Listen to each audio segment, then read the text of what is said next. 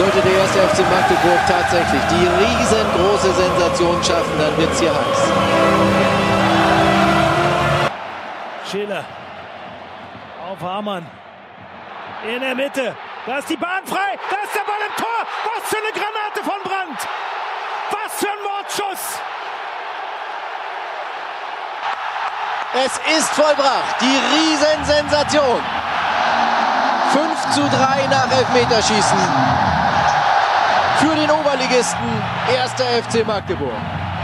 Unglaublich.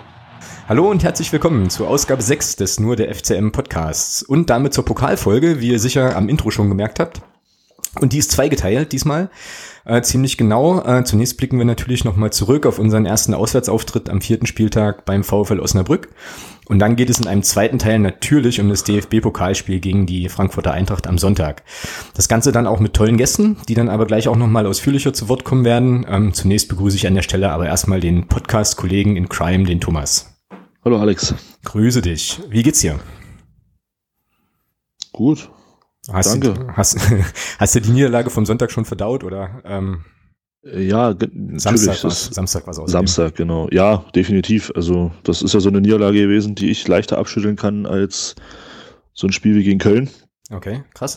Ähm, einfach weil, ja, weil man ja nicht chancenlos war, ja. Und, äh, ich sag mal, wenn man die Standardsituation zum 3-2 dazu nimmt, hat man mal sich zehn Minuten im Tiefschlaf befunden. Mhm. Das reicht in der Liga dann halt, um zu verlieren. Und ja, von daher passt das. Ich sag mal, ich denke mal, bei uns allen überwiegt jetzt die Vorfreude auf, auf Sonntag. Ähm, da kann man dann so eine knappe Niederlage auch schneller vergessen. Ja, das ist krass, weil ich habe, äh, also mir geht's genau andersrum. Ähm, ich habe irgendwie an der Niederlage doch noch ein bisschen länger zu knabbern gehabt, weil ich mich halt super geärgert habe über äh, alle drei Gegentore, muss ich, muss man an der Stelle tatsächlich sagen so und dachte mir so, das war jetzt so ein Ding, das war vollkommen, vollkommen unnötig. Und gegen Köln war das bei mir genau, also auch wieder genau andersrum. Da dachte ich so, okay, äh, da hätten wir jetzt wahrscheinlich auch noch, keine Ahnung, ähm, zehn Stunden weiterspielen können. Das war einfach nicht der Tag, an dem wir ein Fußballspiel gewinnen können. Und das Gefühl hatte ich in Osnabrück halt nicht. Und deswegen hat mich das einfach massiv geärgert so. Es war schon nicht so clever gespielt, muss ich mal so sagen. Naja, siehst du, dann haben wir ja was, wo wir uns dann, wo wir dann auch mal unterschiedlicher Meinung sind. Genau. Wie hast, du, wie hast du das Spiel eigentlich verfolgt? Ticker oder hast du, ähm, Ja, ich hab's über ein, ähm, ja nochmal Dank an den MDR in dem Zusammenhang, ähm, muss man auch mal sagen. Ich habe es über einen Stream geguckt. es Ah, war wirklich, es war wirklich in Ordnung. Also es war lief sauber. Ohne Kommentar war halt auch mal sehr abwechslungsreich, muss ich sagen. Ähm, also so ein Ding vom Laptop zu verfolgen, ohne dass da im Hintergrund jemand sabbert. Äh, dadurch konnte man den Jens Hattel manchmal das, das ein oder andere Mal schön hören. Das war ganz interessant. Sind Ah, der okay. einen, war eine Szene mit Nils Butzen. da musste ich so ein bisschen schmunzeln. Ähm, da hat der Nils Butzen einen super Ball gewonnen und äh, ist dann einfach losgerannt, hat so viel gedribbelt und der Jens Hertel schreit von draußen, Butzi passen Hm. oder Butzi spielt ab und äh, was macht Nils Butzen? Verliert einen Ball. Sehr gut. Und der Jens Hertel dabei herrlich. Also es war wirklich, äh, sieht man, da sieht man auch mal, das bekommt man ja selber so im Stadion nicht mit, wie der Jens Hertel da draußen halt auch mitgeht, ja. Also wenn man da bei uns zu Hause oft oder auch auswärts im Block steht, dann kriegt man das ja so gar nicht mit. Ja, das stimmt. Also bei von uns aus, also beim Heimspiel von der Nordtribüne aus kann man das schon manchmal sehen. Also wenn er dann äh, so ein bisschen rumpelstilzchenmäßig da irgendwie abgeht, aber bei den Auswärtsspielen, ja, da stehst du ja meistens im Gästeblock eh auch so doof, dass du da die Trainerbänke dann eher nicht so im Blick hast. Das stimmt schon. Das habe ich tatsächlich zum Beispiel nicht mitbekommen. Also ich hab's, ich war ja quasi vor Ort in Osnabrück und habe aber ähm, schon auch drüber nachgedacht, dass es eigentlich tatsächlich ein ganz geiles Angebot ist vom MDR, so ein Ding einfach nur, einfach nur zu streamen, also quasi einfach nur die Bilder zu zeigen und dann kannst du dir Ja. das Ganze in Ruhe angucken. Ja, Das das, ist- wirklich gut. Das ist schon, das ist tatsächlich schon ziemlich cool. Also da muss man das sich auch- über Leute aufregen und so, das ist ganz geil. Ja. Und das war auch mit Wiederholung. Also es war wirklich gut. Es war im Prinzip war es eine Fernsehübertragung, nur ohne Kommentar. Mhm, Also sozusagen Stadionton, wie das bei manchen anderen Anbietern ja dann auch irgendwie manchmal geht. So kann man es nennen, ja. Genau. Genau, ja, cool. Ha, ja, äh, ja, wie gesagt, also ich war ja in, äh, in Osnabrück vor Ort, war eigentlich auch mal vom Spielausgang abgesehen, mal wieder eins der entspannteren Auswärtsspiele. Ich finde das ja eigentlich schon sehr, sehr angenehm, wie die das da in Osnabrück irgendwie regeln. Also wir standen mit dem Auto auf so einem, ja, auf so einem Supermarktparkplatz und mussten dann, ähm, ja, weiß ich nicht, ich schätze 300, 400 Meter bis zum Gäste, Gästebereich gehen und was halt, war halt auch keine Fantrennung, jetzt auch kein übermäßig übertriebenes Polizeiaufgebot, wie wir das ja in der letzten Folge noch äh, gewissermaßen gemutmaßt haben und so. Und das war eigentlich ganz cool. Also rückzu war es dann ein bisschen nervig, weil da gab es natürlich dann den ein oder anderen angetrunkenen 14-Jährigen, der dann der Meinung war, ähm, da so eine auf dicke Hose machen zu müssen. Aber dann haben wir uns in der Reisegruppe auch gesagt, ja, okay, jetzt mal ganz ehrlich, ähm, wäre das jetzt bei uns, wäre das ja auch bloß nicht anders äh, irgendwie. Von daher habe ich mir dann auch so gedacht, okay, sei denen, sei denen gegönnt, aber ja, war insgesamt eine, eine okaye Geschichte. Wie gesagt, bis auf den Spielverlauf und ähm, ja, von daher. Kommt mal nach Magdeburg, holt euch euer 3-0 ab und dann Genau. Ja, das war ja auch so eine Sache. Ähm, ich habe dann ähm, im Stadion, dann im Block nochmal ähm, viel auch an das letzte Auswärtsspiel in Osnabrück gedacht, wo ja auch die Kräfteverhältnisse, glaube ich, nochmal so ein bisschen andere waren. Also wenn ich mich da richtig zurückerinnere, ja. haben wir da, glaube ich, klar und deutlich verloren, um nicht zu sagen sang- und klanglos, aber da kam mir wirklich relativ, äh, relativ wenig so ähm, und hatten dafür ja. aber zu Hause das 3-0, stimmt schon. Ja. Und diesmal war das tatsächlich so, also vom Start weg eigentlich, dass ich so dachte, holler Wetter, ähm, das passt eigentlich soweit und ähm, die Mannschaft hat da eigentlich ganz gut angeknüpft an das, ähm, ja, an das Paderborn-Spiel oder ähm, wie hast du es gesehen insgesamt? Also ich fand die ersten 20 Minuten äh, ganz stark von uns. Ähm, tja, die Krönung hätte kommen können mit dem Elfmeter. Ich sag mal, wenn du da in Führung gehst, ich, oh, jetzt muss ich einen Strich machen, wenn du da in Führung gehst, wird ein anderes Spiel. genau. ähm, aber ja gut, Elfmeter kann man mal verschießen. Ich bin aber der Meinung nicht so. Ähm, ich frage mich immer, wie das geht, dass Fußballprofis nicht in der Lage sind, einen Elfmeter einigermaßen platziert zu schießen. Hm. Ja, ich es ist für mich immer wieder, es ist für mich immer wieder faszinierend, sowas zu sehen.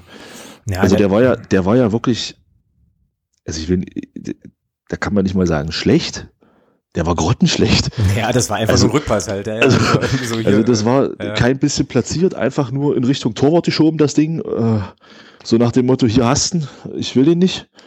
Schade, also ja, der war einfach nur schwach geschossen, aber ich muss sagen, die, äh, die Reaktion nach dem 0-2 war dann natürlich überragend. Ja, also ich muss auch sagen, Herr Inzertl hat dann natürlich auch gut gewechselt. Ja, das absolut, das finde ich auch. Ja. Ähm, die Umstellungen haben sofort gefruchtet, das hat ja der Trainer von, von Osnabrück dann auch gesagt, der Joe Enox, dass sie da mit den taktischen Umstellungen überhaupt nicht zurechtgekommen sind. Und in der Phase hat man dann noch zwei Tore gemacht. Ähm, ja, vielleicht noch was zu dem Elfmeter dann vom, vom Farona Polido beziehungsweise zur Entstehung. Ich weiß nicht, ob man das im Stadion gesehen hat. Das war vom Christian Beck überragend gemacht. Ja. Ähm, und da sieht man eben die Idiotie dieser neuen Regel. Also ich bin da kein Freund von zu sagen, nur weil man einen Elfmeter zugesprochen bekommt, bekommt der Spieler, der da das Foul begeht, in der Situation keine rote Karte. Ich bin da kein Freund von. Hm. Ich finde das doof, weil jetzt stell dir mal vor, der Faruna Pilulo verschießt den Elfmeter, dann lacht der im Tor, der Gersbeck, der lacht sich doch tot. Der lacht sich doch kaputt. Der sagt hier, ich habe ich hab eine glasklare Torchance vereitelt, kriegt dafür eine gelbe Karte und den Elfmeter, den halte ich auch noch. Der lacht sich doch kaputt. Also ich finde diese Regel ich bleibe dabei, ich finde das nicht gut. Es, für mich ist das auch nie eine Dreifachbestrafung gewesen. Äh, ich finde das blöd, dass der letzte Mann kein, keine rote Karte mehr bekommt für eine Vereitelung einer klaren Torchance. Mhm, genau, also finde ich nicht gut. Ja, also für die äh, zwei Leute, die uns jetzt zuhören und das Spiel oder die Szenen vielleicht nicht gesehen haben, da ging es um ähm, sozusagen den Elfmeter-Anschluss zum, zum 1 zu 2 letzten Endes, in dem das stimmt der Beck äh, sich da im Strafraum einfach hervorragend bewegt. Das war ja auch genau vor der Gästekurve. Also von daher war das ja. auch, war das auch sehr, sehr gut zu sehen. Und der Marius Gersbeck im ähm, Tor vom VfL ihn dann äh, ja im Prinzip unsanft, mehr oder weniger unsanft von den Beinen holt, also ein klarer Elfmeter. Und das war auch ganz witzig, weil wir im Blog sofort alle gesagt haben, hier rot, klar. Und ähm, dann aber irgendjemand um die Ecke kam und meinte, nee, nee, hier, also was du auch gerade sagtest, hier neue Regel und, und hast es nicht gesehen und so. Ähm, ja, ja, ich weiß nicht. Also letzten Endes ist es eigentlich egal, weil wir das Ding ja dann gemacht haben und ich fand dann auch, dass der Farona Polido ähm, super, nerven super. war. Der war auch wieder ähm, ja einer der Aktivposten noch im ganzen Spiel. Also ich fand den so, also der hat ja sozusagen den, den ersten Elfmeter, den der Christian Beck ja dann freundlicherweise ähm, ganz sanft und vorsichtig an den äh, Osnabrücker Torwart wieder zurückgeschoben hat, hat er ja rausgeholt und ähm, war dann ja auch im Verlauf des Spiels einfach auch derjenige, der da hinten in der, also die Osnabrücker Abwehr richtig gut beschäftigt hat so. Ähm, und von daher ja, einfach nur eine gute Geschichte, dass sich da auch den Ball schnappt und das Ding dann auch so reinmacht. Also ähm, das war und das waren Elfmeter. genau. Das war ein Elfmeter, ja. Der, selbst genau. wenn der in die Ecke gegangen wäre, hätte er den nicht erhalten. Weil der war, der war stramm geschossen, der war platziert. Genau. Selbst wenn er die Ecke gehabt hätte, hätte keine Chance gehabt, den Ball zu kommen. Genau. Und dann fällt ja das 2-2 eigentlich auch nach dem Torwartfehler. Ne? Da habe ich auch tatsächlich nicht schlecht oh, Oh ja. Oh das ja. Fand, fand, ich, fand ich ja ganz witzig. War ja auch wieder vor der Gästekurve, ähm, wie der äh, Jan Löhmannsrüben da den Ball eigentlich, ja, ich weiß auch gar nicht, was das irgendwie war. Also der hat ihn ja einfach nur so ein bisschen versucht, in den Strafraum zu verlängern und der Gersbeck lässt ihn dann irgendwie flutschen. So ja. ganz komisch. Und dann fand ich es aber richtig geil, wie, äh, wie der Rasek das Ding äh, aber sowas von kompromisslos, kompromisslos ins Tor nagelt. Ja, das war dann schon auch nochmal irgendwie artistisch wertvoll und ganz cool. Ich glaube, den konnte auch gar nicht anders nehmen, aber das äh, war schon nochmal ein Statement auch, ja, sozusagen so, bumm, wir sind jetzt wieder da, legt euch mal wieder hin, irgendwie. Ja.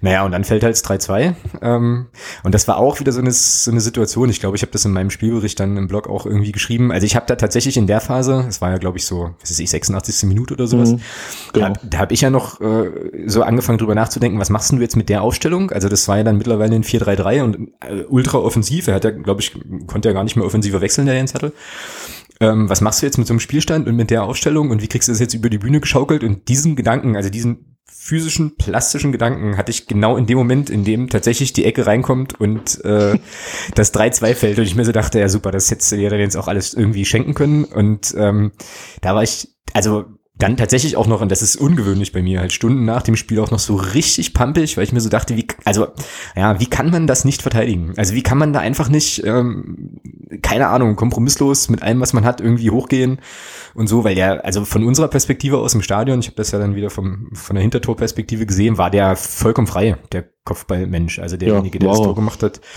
wo er sich dann auch noch die Ecke aussuchen kann, da in aller Seelenruhe. Und das kann ich dann tatsächlich nicht nachvollziehen. Also entweder ist das ein Konzentrationsding oder die waren alle im Kopf kleiner oder so, aber äh, das hat man echt äh, massiv verschenkt. Oder wenn man es jetzt aus einer Brückerperspektive sich angucken wollen würde, dann kann man natürlich auch sagen, dass die Mannschaft sich dann eben auch nicht aufgegeben hat und hat dann halt eben einfach noch den Heimsieg geholt. Ja, aber das war super, super ärgerlich und unnötig. Wobei man aber auch sagen muss, äh, dass das auch verdammt stark geköpft war. Ja? Also die Ecke war gut getreten. Ähm, und auch der Kopfball, der war einfach nur stark. Ja. Also da konnte der Jan Link am Tor gar nichts machen. Der Ball dreht sich vom Tor weg. Das macht es natürlich für Torwart auch schwierig, dann rauszukommen. Äh, und der köpft den natürlich dann auch schön in der Ecke. Ja. Und ich weiß nicht, was die beiden Abwehrspieler da, ich weiß jetzt nicht mehr, wer es war, aber nach Springen sah das nicht aus. Ja, genau. Ähm, ja, und, aber der macht das natürlich auch stark. Und sowas kann halt passieren. Was, was mich so ärgert ist, dass wir in dieser Saison gefühlt, ich weiß nicht, gegen Köln haben wir, glaube ich, auch ein Tor nach einer Standardsituation bekommen. Mhm, jetzt, genau. gegen Osnabrück, jetzt gegen Osnabrück zwei Tore nach Standardsituation. Ich weiß nicht, ob ich mir das einbilde, aber ich denke, dass wir da letztes Jahr defensiv stärker waren bei Standardsituationen. Ich weiß nicht, woran das liegt. Also wenn man sieht, wir haben jetzt nach drei Spielen sechs Gegentore, äh, davon drei nach Standards. Mh ja, also ich glaube, das bildest du dir nicht ein. Also das ähm, Gefühl habe ich halt auch. Ähm, ich habe ja, glaube ich, auch irgendwie vor der Saison schon schon gesagt, dass äh, die Innenverteidigung für mich eigentlich sozusagen der Mannschaftsteil ist, wo mir zu wenig passiert ist, weil wir halt nur in Anführungsstrichen den Moritz Sprenger halt auch geholt haben als Ersatz für den für den David Kinzombie. Überhaupt nichts gegen Moritz Sprenger. Ich finde, der macht seine Sache richtig gut. Ähm, ist da halt auch auf dem linken Flügel momentan, ja, oder auf der linken Verteidigerseite, ja, hat er ja die Nase vorn von Nico Hamann auch. Aber ähm, ich habe den Eindruck auch, dass da irgendwie ähm, so ein bisschen der Wurm drin ist. Und wenn man jetzt äh, aus einer Rücksicht nochmal anguckt und das ganz genau nimmt, dann waren es eigentlich sogar drei Standardsituationen, nachdem wir das Tor kriegen, weil das erste Tor fällt ja nach einem Einwurf. Da konnte man jetzt drüber streiten, ob das jetzt ein berechtigter Einwurf war für Osnabrück. Ich habe das halt andersrum gesehen im Stadion, aber ist jetzt auch eigentlich völlig Wurst.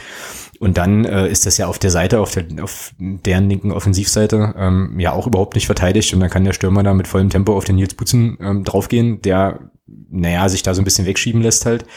Also ja, war das halt auch so eine unkonzentrierte, die mehr oder weniger aus einem, ja, aus einem Einwurf resultiert hat halt.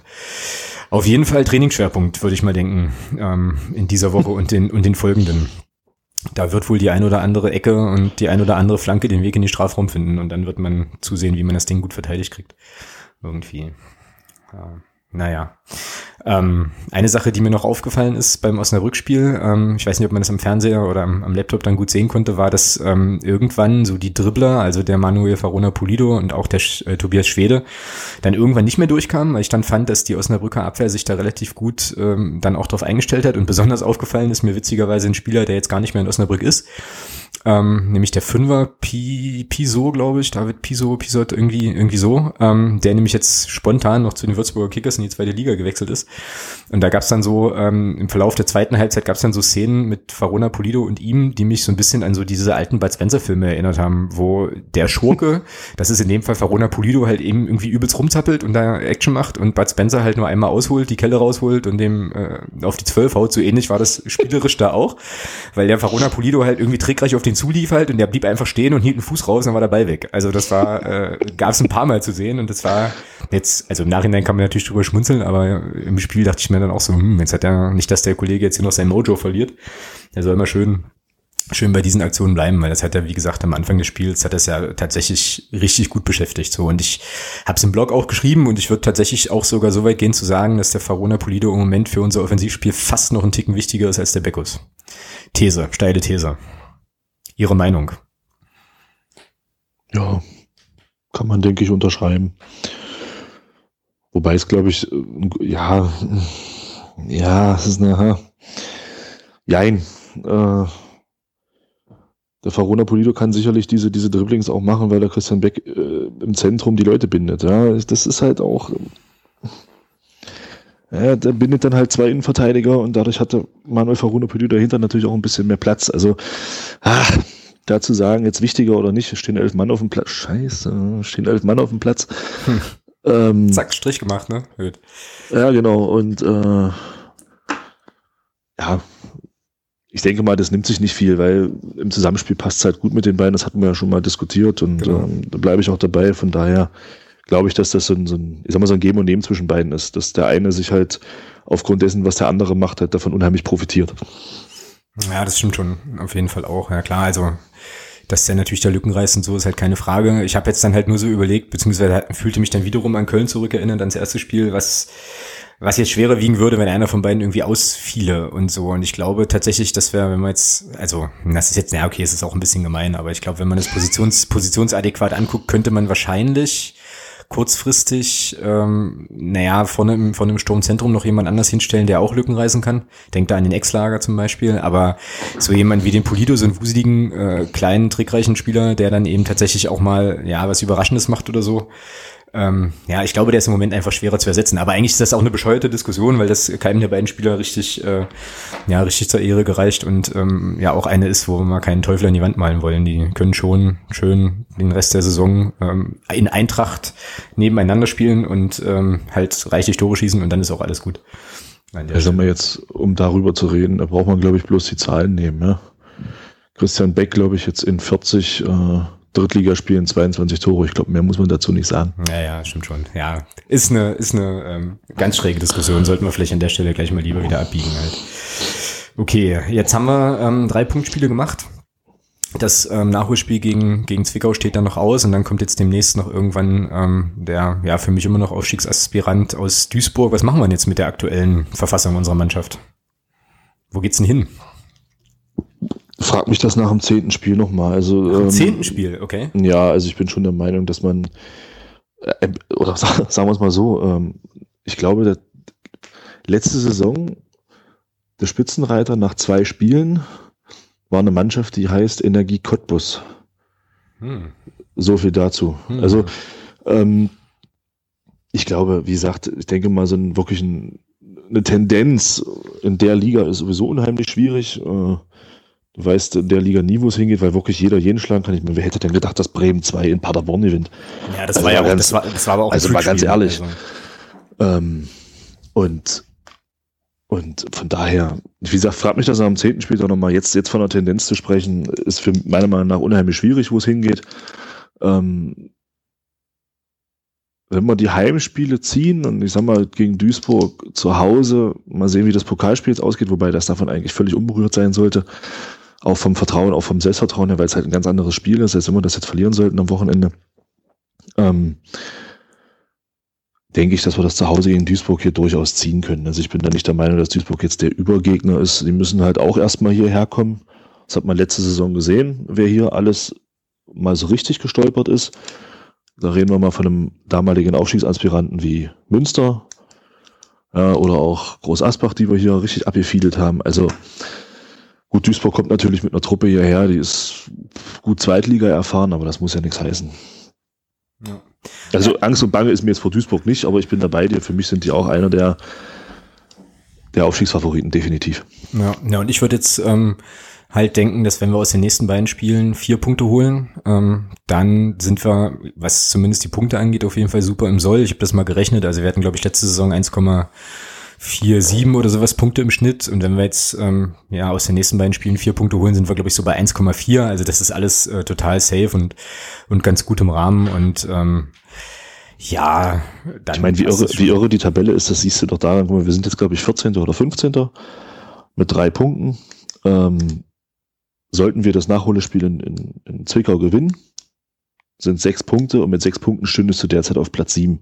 Ja. Also ja, von daher, das ist absolut nicht aussagekräftig zurzeit noch, finde ich. Ja, na gut, also die Tabelle ähm, stimmt schon halt. Da muss, ähm, also da muss halt schon noch ein bisschen, ein bisschen was passieren. Ich habe halt vom Eindruck her, so was, also wie die Mannschaft jetzt in den letzten beiden Spielen aufgetreten ist, und da nehme ich auch Osnabrück äh, definitiv mit rein, finde ich es halt fußballerisch schon auf jeden Fall noch ein, noch ein Ticken anders, also schon noch eine Weiterentwicklung zur letzten Saison. Ich finde halt, dass da schon ein gewisses Maß an Variabilität erkennbar ist.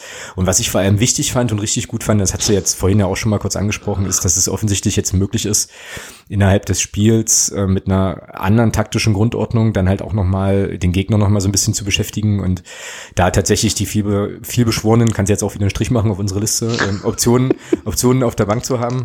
Ähm, oh ja, sehr das schön. Mir, das hat mir tatsächlich schon ganz gut gefallen irgendwie und da dachte ich so, okay, das gab's, also ich konnte mich jetzt nicht so erinnern, dass es das in der letzten Saison tatsächlich gab, dass du sagst, okay, wir machen jetzt hier mal einen Doppelwechsel oder wie auch immer, stellen das System halt um und dann kommt da halt nochmal so eine Wucht. Also ähm, von ja, daher. Ja, die Wucht, die Wucht kam letzte, letzte Saison immer bei Einwürfen dann.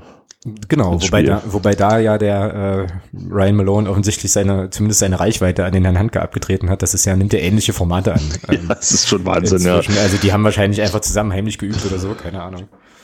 Ähm, von daher. Vielleicht ist der Christopher Handke ja auch ein verloren gegangener Quarterback oder sowas.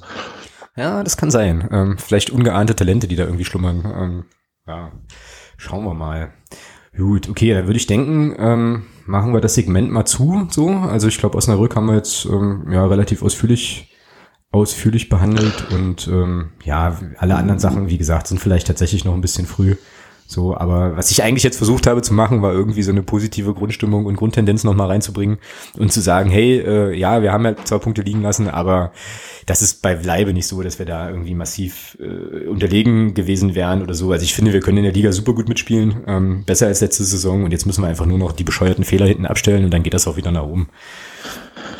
Ja, ist halt immer die Frage, was man will, ja. Also ich fand es halt immer ganz lustig letzte Saison. Ich meine, das ist jetzt Vergangenheit, aber ganz kurz nochmal vielleicht dazu. Ich fand es immer ganz lustig, dass man sich hier beschwert hat über unsere Spielweise, aber komischerweise hat uns an den ersten Spielen keiner geschlagen. Genau. Also wenn ich da, wenn ich da an den Anton Fink denke letztes Jahr, öh, wir waren ja besser, öh, wir hatten ja 80 Prozent Ballbesitz, ja, öh, aber wir haben die Tore gemacht. Ja, genau. Und, und äh, das ist halt das, was, was mir diese Saison so ein bisschen fehlt. Das Spiel ist zwar, finde ich auch, vom, vom, vom, vom Ansatz her besser geworden, also es sieht inzwischen, finde ich, auch ein bisschen mehr nach Fußball aus. Letzte Saison war halt wirklich viel langer Hafer, zweite Bälle. Ähm, diese Saison ist das teilweise schon ein bisschen anders, aber jetzt fahren wir halt nicht mehr so die Punkte ein, wobei man auch sagen muss, dass wir natürlich schon, wenn man sieht, Köln ist Zweiter, also Stand jetzt der Tabelle haben wir jetzt hier nicht gegen Laufkundschaft verloren, wenn man sieht, dass Köln Zweiter ja, ist und ja, Osnabrück Vierter muss man halt auch sagen, äh, diesen Stand jetzt sind die schon nicht ohne Grund da oben, ja. Genau. Und da kann man dann auch mal ruhig gegen so eine Mannschaften verlieren. Wichtig ist, dass wir die Punkte jetzt, also dass wir gegen Zwickau nicht verlieren, das wäre genau. wichtig. Genau. Und das war halt, ich sag mal so, vom, vom, von einer, von der Grundausrichtung her, so von Mannschaften, die jetzt auch wie wir erstmal um den Klassenerhalt spielen, wobei das eigentlich fast, glaube glaub ich, von den 20 Mannschaften mit, mit muss 15 sind, ähm, gegen die man, gegen die müssen wir halt punkten, ja. Und das ist dann, da kann man dann auch mal in Osnabrück verlieren. Ich weiß, weiß nicht, habe ich überhaupt schon mal in Osnabrück gewonnen? Nee, also, aber wir haben, mal, wir haben mal unentschieden gespielt ja, langer, also, langer, langer Zeit. Ja. Also von daher, äh, wichtig ist, dass wir die Heimspiele gewinnen. Das ist, das ist das Entscheidende. Wenn du zu Hause gewinnst und dann auswärts sporadisch vielleicht auch mal Punkte, also gewinnst oder Punkte holst, unentschieden, dann hast du die halbe Miete drin. Ja, und da, darum ist mir auch nicht Angst und Bange, weil ich glaube schon, dass wir zur Heimstärke der letzten Saison zurückkehren werden. Ja, ja, das sehe ich prinzipiell genauso halt. Und ähm, gegen Paderborn haben wir da ganz gut losgelegt so und Ja, ich, also mir ist tatsächlich auch noch nicht, überhaupt nicht bange oder so. Also ich glaube schon auch, dass das ähm, im Moment alles so aussieht, dass das schon auch passen sollte. Irgendwie und man sich halt noch nicht verrückt machen lassen muss. Aber wie gesagt, wie es da in der Liga weitergeht, mit Punkten weitergeht, das sehen wir dann am, oh, jetzt muss ich schwer nachdenken, am 26. glaube ich, 26.8. Das genau. ist dann das Spiel, das nächste Flutlicht, Flutlichtspiel, was wir dann tatsächlich haben gegen, äh, ja, gegen den MSV. Und da schauen wir mal, was wir da ziehen können. So, kommen wir nun zum zweiten Teil des Podcasts und äh, damit zum ersten großen Highlight in dieser Saison tatsächlich. Äh, und zwar zum DFB-Pokalspiel unserer Jungs gegen die Frankfurter Eintracht am Sonntag. Und wie es sich für ein Erstrundenmatch gegen einen Erstligisten gehört, haben wir uns für die Vorschau auf die Partie natürlich auch erstklassige Gäste eingeladen. Und ich freue mich sehr, dass das geklappt hat und dass beide Zeit hatten und begrüße ganz herzlich bei uns den Marvin. Gute, hi. Und den Basti. Gute. Ja, Jungs, schön, dass ihr da seid. Sehr cool. Ähm, ja, vielen Dank für die Einladung. Ja, auswärts, Auswärtsspiel. Mhm. Auswärtsspiel, ganz genau. Ähm, ja, sagt doch einfach nochmal ganz schnell, wer ihr, wer ihr seid, was ihr macht ähm, und wo man euch normalerweise hören kann. Und manchmal auch sehen, wie ich jetzt festgestellt habe. Ja, Soll ich anfangen oder willst ja, du? Ja, fang du an, so war die Reihenfolge jetzt. okay. Ja, also ähm, wir beide, also der Basti und ich sind vom Eintracht Podcast. Ähm, logischerweise kann man uns in der Regel hören. Wie gesagt, Podcast. Ähm, Eintracht-podcast.de ist unsere Adresse. Wir haben aber auch einen Twitter-Handle, Eintracht Podcast. Podcast. Eintracht aber mit acht, also ganz tricky, ganz tricky. Mittlerweile sind wir auch dabei, ein bisschen unsere Videopräsenz zu erhöhen. Da haben wir jetzt in der letzten Zeit auch mal öfter mit Facebook und Periscope live gestreamt. Nebenbei haben wir auch YouTube am Start. Also äh, Conquer All Empty Spaces, so nach dem Motto. Uns gibt es ja schon seit sechseinhalb Jahren und jetzt freuen wir uns auch mal gegen Magdeburg antreten zu dürfen. Ja, sehr gut. Basti, noch irgendwas hinzuzufügen zu dem? Äh nee, ich denke, der Marvin hat alles gesagt. Ich bin noch nicht ganz so lange dabei. Ich bin erst seit letztem Sommer dabei. Also ich habe der Eintracht kein Glück gebracht äh, nach dieser Graupensaison. Aber äh, es macht auf jeden Fall immer noch Spaß. Und äh, ja, ich bin froh, dass der Marvin mich und die anderen mich so nett aufgenommen haben. Wunderbar. Und ich kann ähm, tatsächlich den Eintracht-Podcast an der Stelle ähm, auch nur empfehlen. Das mache ich jetzt nicht, weil ich zwei äh, Jungs vom Eintracht-Podcast sozusagen im Podcast habe, sondern ähm, ja, weil ich das einfach wirklich eine, ein cooles Format finde. Hört da auf jeden Fall mal rein. Bei Gelegenheit. Ähm, ja, wenn ich tatsächlich ähm, ja einen Bundesligisten nennen müsste, ähm, bei dem ich ein bisschen intensiver oder interessierter hingucke, wäre es tatsächlich auch Eintracht Frankfurt. Ähm, ansonsten ist ja bei mir eher so der Drittliga. Alltag so Thema. Ähm, und dementsprechend froh war ich natürlich auch, als ähm, ja die Auslosung rauskam und es dann hieß, okay, erste Runde äh, gegen die Eintracht.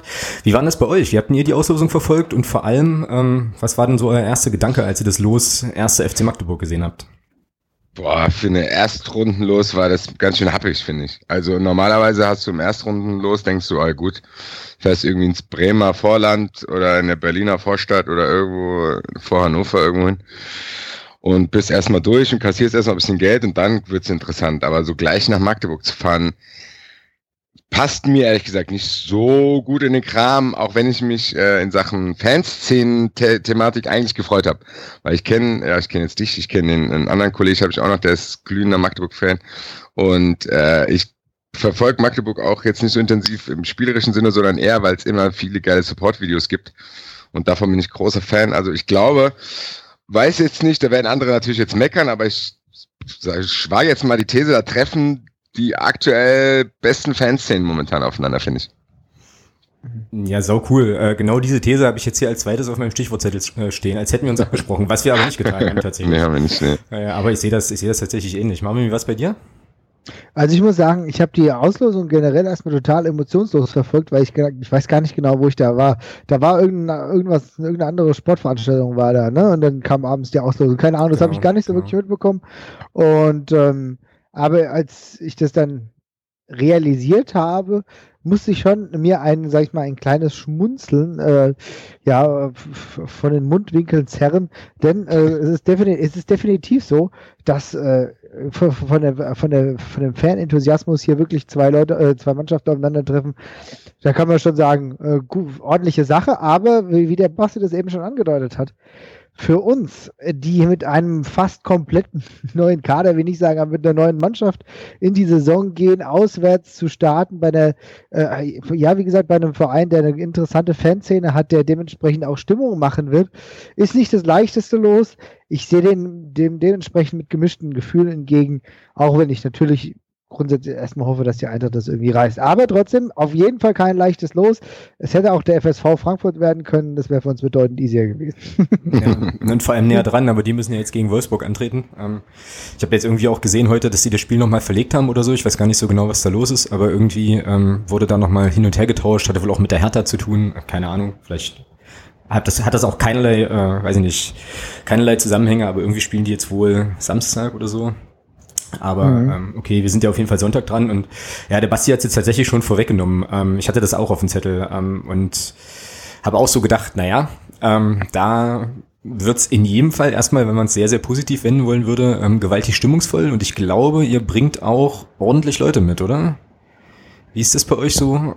Also ich habe von 4000 gehört, oder? Ja, 4000 ist wahrscheinlich wieder die offizielle Zahl, weil das ist das Kartenkontingent, was wir bekommen haben, glaube ich. Und dann gibt's ja einige kreative Leute. Also ich gehe mal von 5000 aus ungefähr. Auch wenn es bei euch ähnlich, also es ist ein Spiel, glaube ich, wo man hätte vielleicht bestimmt 80.000 Karten verkaufen können.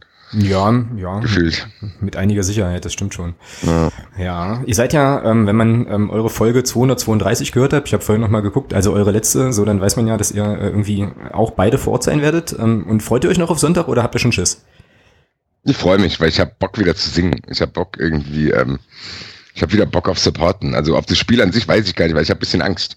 Ich habe bei der Eintracht immer dieses Gefühl, also da denkt man irgendwie, ich habe so die Erinnerung, da war es 40 Grad, da wurde mir mit dem Feuerwehrschlauch in Aue abgespritzt. Okay. Da sind wir 3-0 baden gegangen. Und ich bin sehr gespannt, weil es wird für mich ein interessanter Test, weil wir haben die Eintracht eigentlich schon seit Jahren haben wir von der Eintracht dieses Bild. Die spielen dann in Magdeburg, da ist dann laut, der Gegner ist giftig. Und die Eintracht war immer ein Verein, die lassen sich mit so Spielen ganz, ganz schnell die Butter vom Brot nehmen.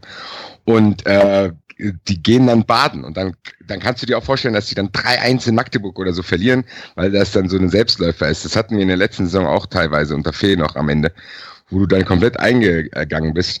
Und für mich wird es jetzt in, in dem Maße interessant, um zu sehen, ob Kovac das abgestellt hat ob er wirklich diesen, den Spielern gezeigt hat, ey Leute, macht den Kopf nach oben, ihr habt keine Angst vor denen und ob die Eintracht vielleicht in so einem Maße natürlich nicht souverän spielen kann, weil dafür sind wir, glaube ich, noch nicht eingespielt genug, aber trotzdem, dass du nicht das Gefühl hast, da ist ein Hühnerhaufen auf dem Platz, weil es mal ein bisschen lauter ist und ein bisschen giftiger. Und das, finde ich, wird für mich sehr, sehr interessant zu sehen. Und Magdeburg ist eigentlich dafür der perfekte Testgegner, um das rauszufinden, wie sich eventuell die Mentalität von dieser Mannschaft verändert hat. Ja, das ist ein ganz guter Punkt. Ja, das sehe ich ganz ähnlich, denn wenn du jetzt sagst, du willst jetzt noch mal einen, richtige Härte, einen richtigen Härtetest, wir haben jetzt gegen Celta Vigo gespielt, ja gut, äh, da kann man sagen, ja, das ist halt wieder so ein typisches äh, Frankfurt-Testspiel, das hört sich jetzt blöd an, aber es sind immer die gleichen Larifari-Tests, die dich im Endeffekt nicht weiterbringen. Magdeburg ist so oder so äh, im Hinblick auf unsere Bundesliga-Saison ein richtig heftiger Test. Ein Test, der gleichzeitig ein Pokalspiel ist, ich muss ehrlich gesagt sagen, dass ich äh, mir bei Pokalspielen gar nicht mehr wirklich viel ausrechne, weil die mhm. Eintracht in den letzten Jahren eigentlich deutlich gezeigt hat, dass äh, der DFB-Pokal für sie, ich will nicht sagen, in die, in die, zweite Reihe gerückt wurde, aber zumindest äh, sieht konsequent dort nicht gut aussahen. Also äh, wir sind immer relativ rausgeflogen. Ich erinnere mich noch an 2006, glaube ich, war das letzte Mal, wo wir wirklich, wirklich weit gekommen sind. Und trotz der Tatsache, dass es immer eine ein, relativ einfache Möglichkeit war, all die Jahre, jetzt wird es ja auch anders, all die Jahre in europäischen Wettbewerb zu kommen, wurde diese Chance eigentlich nicht genutzt. Äh, deswegen, die Eintracht ist natürlich ein Kandidat, in der ersten Runde rauszufliegen. Ich hoffe halt, dass sie das nicht machen. Aber wenn sie gegen Magdeburg schon mal beweisen, dass hier eine Mannschaft auf dem Platz steht, dann kann ich mir auch vorstellen, ist es ein äh, guter Wink für die neue Bundesliga-Saison. Mm, ja, auf jeden Fall. Ähm, das ist, glaube ich, schon, also wahrscheinlich unser großer Vorteil und für euch tatsächlich eher schwierig, dass ihr tatsächlich mehr oder weniger jetzt aus der Vorbereitung direkt ins erste Pflichtspiel geht und wir jetzt zumindest schon mal drei, drei Punktspiele ähm, haben. Und dann habt ihr ja, mein, hat man ja verfolgt in der letzten Saison, ähm, erst über die Relegation den Klassenerhalt geschafft. Ihr habt jetzt, ich habe auch nochmal geschaut, ihr habt relativ viele Neuzugänge, viele Leihspieler auch und so. Ähm, was glaubt ihr denn, wie die Eintracht das Spiel angeht, so als Bundesligist? Also es gibt eigentlich gar keine Alternative, als dominant an diese Spieler ranzutreten. Ist mir eigentlich vollkommen egal. Ähm, gegen wen es jetzt ist, und aber da muss, oder wer auf dem Platz steht, Fakt ist, wir sind eine Bundesligamannschaft und das meine ich gar nicht böse, aber hier muss die Mannschaft, die in der Bundesliga, die irgendwie die Zugehörigkeit in der Bundesliga sich gesichert hat, sei es durch Relegation oder so, äh, muss hier dominant auftreten, muss zeigen, nicht auf, ins offene Messer rennen, aber muss schon zeigen, dass äh, hier eine Mannschaft auf, auf, auf dem Feld steht, die gewillt ist, auch hier eine Runde weiterzukommen. Also insofern hoffe ich schon, dass die Eintracht dominant auftritt. Bin mir aber dessen bewusst, dass Magdeburg genau diese Lücken, die sich dann bieten werden, natürlich dankend nutzt. Ja, ja ich denke auch, dass das, äh, das, ja, das ist ja genau das, was ich sehen will. Das, das was der Marvin gesagt hat, auch einfach, dass die Eintracht äh, das zeigt, dass sie der Bundesligist ist. Und das war in der Vergangenheit nicht immer so. Also, und es wird ein wichtiges Spiel, weil in Frankfurt darf man trotzdem nicht unterschätzen. Bei aller Euphorie, die der Marvin und ich uns mit, dem, oh, mit dem, unserer letzten Sendung eingeredet haben, darf man nicht verkennen, dass in der Frankfurter Fanszene allgemein die Stimmung eher skeptisch ist. Es gibt viele, die sind skeptisch Freddy Bobic gegenüber, es gibt viele, die skeptisch der aktuellen äh, Personalpolitik gegenüber sind. Damit meine ich nicht mal die Kritik an der Internationalisierung der Mannschaft, die völliger Quatsch ist, da sind wir uns, glaube ich, alle einig, die aber darauf abzieht, die ganzen Leihspieler. Und die, diese Kritik kann ich ehrlich gesagt schon nachvollziehen.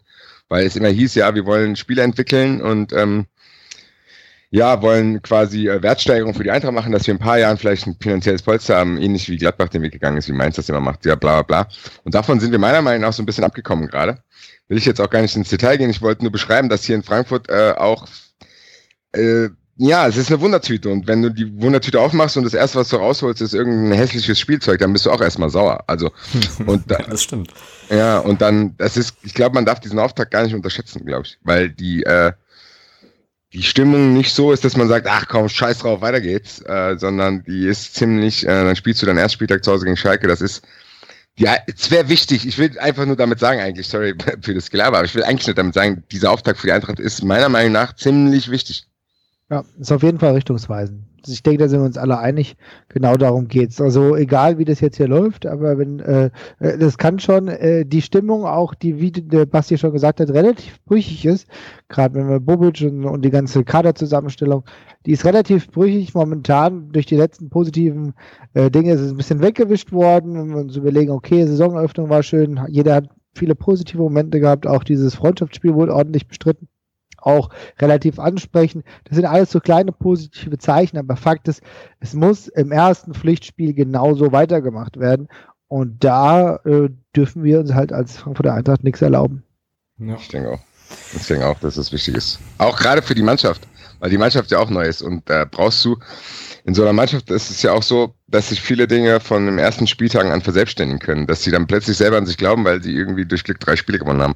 Und ich glaube, das ist ganz, ganz wichtig, dass diese Mannschaft einfach gar nicht erst anfängt, sage ich mal, in ihrer Entwicklung anfängt nachzudenken, oh, oh, äh, hoffentlich klappt das nicht. Also nicht, dass das nicht klappt oder irgendwie, sondern dass die ja, wie, wie gesagt, wir haben bei uns im Podcast, habe ich die These aufgestellt, dass sie einfach von Platz 6 bis 16 alles erreichen kann. Mhm. Und genau an solchen Kleinigkeiten, wie ob wir jetzt in Magdeburg, wie wir uns da präsentieren und ob wir weiterkommen, an solchen Kleinigkeiten entscheidet sich das, weil so eine Mannschaft auch in so einen Lauf reinkommen kann. Und wenn du aber schon im Pokal am ersten Spieltag ausscheidest und so viele Faktoren, die irgendwie unsicher sind gerade bei uns, was die Innenverteidigung betrifft, was die Zusammenstellung der Mannschaft betrifft, was die, ob wir die Abgänge kompensieren können, da sind solche Sachen ganz wichtig, weil du ansonsten auch unnötige Diskussionen kriegst. Also du bist vielleicht auf dem richtigen Weg, verlierst dein unglücklichen Spiel in Magdeburg und fängst dann Diskussionen an, die elementarer sind, als sie sein müssten. Und davor habe ich so ein bisschen Angst. Deswegen, ich würde am liebsten, dass wir ganz normal 0-2, wir gehen einzeln in Führung, dann drückt ihr ein bisschen, wir machen irgendwann 2-0 und fallen ganz normal nach Hause. Das wäre mir am allerliebsten. Hm. Ja, okay, also ich äh, wünsche mir das natürlich genau andersrum, aber ähm, kann das kann das natürlich nachvollziehen halt. Ja, ist halt immer ist halt immer so ein bisschen so eine Sache. Also ich denke mal, ähm, dass unser Trainerstab und so, ähm, dass die ja so eine gewisse ja, Unsicherheit da in Frankfurt auch wahrnehmen, halt genau bezüglich dieser Fragen halt, also wie wird sich die Mannschaft präsentieren, wie passt das alles zusammen und dann unser Matchplan ja eigentlich tatsächlich nur sein kann, irgendwie aggressiv drauf zu gehen, halt euch direkt auf den Füßen zu stehen und ähm, dass wir wiederum quasi zeigen, okay, wir spielen hier zu Hause und ihr müsst um jeden Meter kämpfen und dann könnte das, ähm, könnte das auf jeden Fall eine ziemlich interessante und spannende Begegnung werden. Da bin ich mir. Es ist ein sehr guter sicher. Punkt. Es ist ein sehr guter Punkt, denn du sprichst genau das an, was ihr im Endeffekt habt.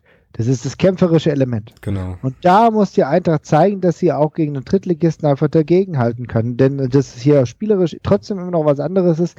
Ich denke, da sind wir uns alle einig. Aber dass die Eintracht mit gerade den neuen Spielern eigentlich da weitermacht, wo sie äh, vielleicht am Ende der Saison in der Relegation dann doch nochmal ein bisschen Feuer gefangen hat, also wo es dann doch um das kämpferische Element geht, dass das in der Vorbereitung jetzt weitergetragen wurde, neu aufgebaut und verbessert wurde, das ist die Hoffnung, die wir unter Kovac haben, weil es geht mhm. ja uns auch nicht darum, dass wir jetzt dem ersten äh, Drittel in der Tabelle äh, spielerisch Paroli bieten, sondern dass wir genau dieses Kämpferin ebenfalls auf den Platz bekommen und dass wir dann im Endeffekt am Sonntag zwei kämpferische Mannschaften haben, wovon äh, die Bundesliga-Mannschaft normalerweise besser zu bewerten wäre, aber wir, wir kennen alle, wir wissen das, wie, wie das im Pokal oft ist.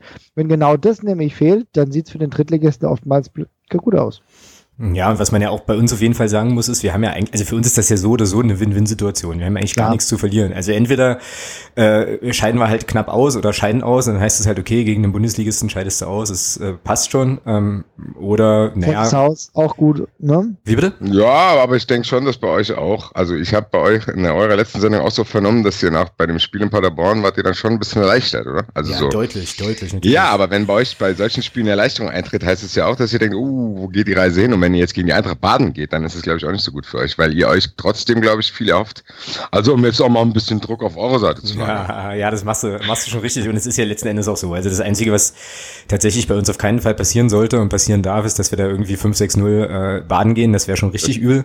Du meinst. Ähm, zumal, naja, wir haben jetzt halt drei Saisonspiele irgendwie hinter uns und ähm, ja, ich hatte ja vor der Saison, als die Ansetzung rauskam und so weiter, hatte ich ja schon so ein bisschen gehofft, dass wir einfach schwungvoller starten so und ähm, dann noch mit noch breiterer Brust jetzt in das Spiel gehen. Das ist jetzt nicht passiert, jetzt waren wir auch äh, relativ unglücklich in Osnabrück, was heißt unglücklich, äh, also wir haben zumindest in Osnabrück verloren, ähm, sicherlich auch selbst verschuldet, auch mit so ein paar Fehlern in der Defensive, die da Sorgen machen können. Von daher ist das bei uns jetzt auch alles so ein bisschen shaky. Ähm, und man muss halt mal gucken, aber trotzdem bleibt's ja dabei, äh, wir können euch erstmal eigentlich kommen lassen, können dann wahrscheinlich schön an der einen oder anderen Stelle auf Konter spielen, wie das funktioniert, haben wir also hier gegen, gegen Leverkusen und gegen Augsburg auch schon bewiesen, dass das durchaus funktionieren kann. Und dann können wir am Ende, am Ende gucken, was da, was da irgendwie rauskommt halt. Also ich freue mich da auf jeden Fall drauf wird, äh, wird eine ganz interessante und stimmungsvolle, wie gesagt, Kiste auch. Ähm, ihr habt vorhin eine Sache angesprochen, die ich ganz spannend finde, die ich auch auf dem Zettel hatte. Ähm, und zwar, wenn ihr DFB-Pokal denkt, äh, ja, war es die letzten Jahre jetzt nicht so super erfolgreich und so. Und da schwang so ein bisschen auch mit. Und vielleicht habe ich das völlig falsch interpretiert, dann korrigiert mich bitte, aber dass der DFB-Pokal jetzt nicht so den riesen Stellenwert hat gegenüber, gegenüber der Liga. Ähm, wie ist denn das so aus Bundesligisten-Perspektive? Wie schaut man da? Also ich sehe es ehrlich gesagt überhaupt nicht so, aber das Problem ist, es interessiert niemanden, was ich denke. Fakt ist, dass viele Bundesligisten es genauso sehen, wie ich es eben angedeutet habe. Denn äh, ich finde, der Pokal ist immer noch unglaublich interessant, wichtig und kann einen relativ schnell äh, in Gefilde bringen, von denen man so über 34 Spieltage nicht äh, zu, zu träumen gewagt hat. Aber das Problem ist, dass für die ganzen Verantwortlichen der absolute Hauptfokus auf der Bundesliga liegt. Mhm, okay. Und das merkst du, das hast du bei der Eintracht in den letzten Jahren konsequent gemerkt. Insbesondere unter Fee war der DFB-Pokal mehr oder weniger ein Scheißegal-Pokal, wo, äh, wo jeder eigentlich dann äh, ein Aus weggelächelt hat. Das waren, da waren wirklich äh, Dinge dabei, wo ich selber mit dem Kopf schütteln musste und finde es schade, denn die Eintracht ist eine Mannschaft mit einem hohen äh, ja, wie soll ich sagen, mit, ne, mit einer hohen und großen Pokalgeschichte. Und dass wir daran nicht angeknüpft haben in den letzten Jahren, finde ich fast schade. Ähm, ich weiß nicht, wie die Ausrichtung von Kovac ist. Ich kann mir schon vorstellen, dass Kovac so ein Typ ist, der alles gewinnen will. Vielleicht äh, kommt das jetzt auch auf die Mannschaft über und auch auf das, auch auf die Ziel, äh, wie soll ich sagen, die Zielrichtung oder auch die äh, Zielbestimmungen von Bobic. Aber wie gesagt, in den letzten Jahren sah es wirklich eher so aus, naja, wir machen das Ding mal und schauen, was passiert. Hm. War komisch für die Eintracht, weil du kannst echt viel Geld da verdienen. Und bei, in Frankfurt ja. wird immer gemeckert, ist, hier ist kein Geld. Und da ist ein Wettbewerb, wo ich denken würde, ja, gerade die Eintracht, gerade die Eintracht müsste da viel mehr investieren, glaube ich, im, also, also mental in den DFB-Pokal, auch vom Stellenwert. Und irgendwie passiert es nicht. Komisch, finde ich. Ja. Also es ist halt, es ist absolut schade und auch irgendwo auch einfach verwunderlich, denn äh, ich kann mich auch, auch trotz der Tatsache schon an ein paar schöne Pokalnächte erinnern. Ähm, aber ich habe immer das Gefühl, dass irgendwie zumindest seit sechs, sieben Jahren da wirklich ein krasser Bruch drin ist und wir das seitdem nicht mehr aufnehmen können. Aber ja, was soll ich sagen? Ein bisschen traurig. Wahrscheinlich ist es im Endeffekt so, dass äh, die meisten denken, na gut, im, äh, am Ende spielst du sowieso wieder gegen die Bayern im Finale und dann verlierst und dann macht es eh keinen Spaß. Ich habe wirklich das Gefühl, dass es dahingehend ist, äh, dass es immer so ist, ja, okay, dann sind die Bayern im Finale. Das ist für, für, für einige vielleicht wirklich ein Ansatz zu sagen, dann habe ich auch keinen Bock mehr da drauf. Ähm, so wirkt es für mich zumindest, ja. Und natürlich wird es dann für die Eintracht schwer werden, aber der Weg dahin mit, dem, mit der einen oder anderen Mannschaft, die du so noch nicht so oft im Stadion hattest, keine Ahnung, wenn die Reise hier weitergeht, jetzt stellen wir uns mal vor, am Sonntag wird die Eintracht gewinnen. Ich will das jetzt hier nicht zu weit hoch, aber dann kannst du, du hast ja das Potenzial, auch mal wirklich interessante Mannschaften abzubekommen, die du zuvor oder seit vielen Jahren halt nicht mehr erlebt hast. Also man kann alles auch ein bisschen positiver sehen, aber unter rationalen Erwägungen die bei der Eintracht momentan vorherrschen, scheint es einfach nicht die höchste Priorität zu haben. Denn ob die Eintracht jetzt äh, in der zweiten Runde 250.000 Euro bekommt oder nicht, es ist viel Geld, aber bei dem Geld, was sonst so rausgeschmissen wird, scheint es dann noch verschwindend geringer zu sein. Ja, das stimmt wohl. Ähm, ja, für uns ist es natürlich, ähm, glaube ich, nochmal eine ganz andere Hausnummer, da in der zweiten Runde dann halt eben die von dir gerade angesprochene Summe irgendwie zu kriegen. so. Ähm, aber wie gesagt, für uns ist das, also solange wie ich mich zurückerinnern kann an meinen FCM-Fan-Dasein, war das halt immer einfach auch erstmal irgendwie ein cooles Happening und äh, sehr, sehr cool, halt so gegen höherklassige Gegner einfach zu spielen. Und dann tatsächlich auch, also wenn man so ein bisschen bei uns in die Geschichte guckt, sich da dann doch überraschenderweise das ein oder andere Mal auch durchzusetzen. So. Ähm, also ich hoffe mal, dass wir da diesen, den Geist nochmal so ein bisschen beschwören können. Und ähm, ja, wir dann eben vielleicht doch für die ein oder andere Überraschung sorgen können an der Stelle. So. Es ja, ist ja auch geil, ist ja auch geil. Also wie, wie gesagt, ich meine, auch jede Saison gibt es ja doch, doch immer wieder äh, Momente, wo du sagst, krass, also DFB-Pokal, der hat schon seine schönen Seiten. Aber die muss es halt dann auch mal wieder beim eigenen Verein geben. Ja, genau. Ja, ich habe jetzt hier nochmal so ein bisschen die Historie offen. Ich habe da vorher auch mal ein bisschen reingeschaut. Also es ist schon so, ihr habt ja auch, ja, also erste Runde, zweite Runde und so, dann weiter 13, 14 nochmal im Viertelfinale gegen Borussia Dortmund und so. Aber ansonsten, ja, ist das ja, also ist eure Pokalhistorie in den letzten Jahren ja tatsächlich auch nicht so riesen, riesen glorreich irgendwie. Ja. Aber du musst halt, du musst halt, sorry, wenn ich da nochmal einhacke, aber du ja, musst halt klar. jetzt wirklich bedenken, dass es halt echt auch damit zusammenhängt, dass wir jetzt aufgrund der UEFA-Regularien definitiv den DFB-Pokal gewinnen müssen, um überhaupt dann in Stimmt. die Euroleague zu kommen. Ja. Und das ist wirklich für viele dann schwierig, die dann sagen, okay, ja, aber dann, dann gibt es halt vielleicht noch Dortmund oder so, da hätte sie noch theoretisch irgendwie eine Chance, wenn viel Stimmung dabei ist. Gerade ähm, in Berlin, ich, ich erinnere an das Pokalfinale vor einigen Jahren der Eintracht, da war es stimmungsmäßig auch gut, aber am Ende haben wir trotzdem 1-0 gegen die Bayern verloren. So, ja, und, und das ist halt einfach, äh, du merkst, die Übermacht der, ba der Bayern, die machen sich halt auch im DFB-Pokal bemerkbar. Und äh, für die Kleinen ist es dann mehr Anreiz als für den manchen Großen, der dann sagt, ja, aber wir wissen, wie das, wie, wie das Ding hier ausgeht. Also das ist auch ein Punkt, über den man überhaupt nochmal sprechen muss. Denn äh, dass die Bayern überhaupt mal schwächeln in den nächsten Jahren, wird auch beim DFB-Pokal äußerst unrealistisch. Ja, es sei denn, sie kommen nach Magdeburg. Da ist ja, das ist ja für sie jetzt nicht so ein gutes Pflaster, ähm, wie man weiß. Also wir haben die ja schon noch mal rausgekegelt. Von daher ähm, mhm. werden die bei uns dann sicherlich sehr, sehr große Angst bekommen in der zweiten Runde. Hüstel äh, und so. Schau, schauen wir mal. Aber äh, naja, also ich weiß schon aber auch, was du meinst. Gestern war ja irgendwie auch hier, ähm, oder jetzt die Tage, weiß gar nicht genau wann, war ja irgendwie auch dieser Supercup. Ich weiß nicht mal genau, wann die den gespielt haben, Dortmund und Bayern, aber ähm, das ist halt auch nichts, wo ich mir einschalte. Weil ich mir denke, okay, ähm, dieses Spiel siehst du gefühlt in der Saison irgendwie zehnmal.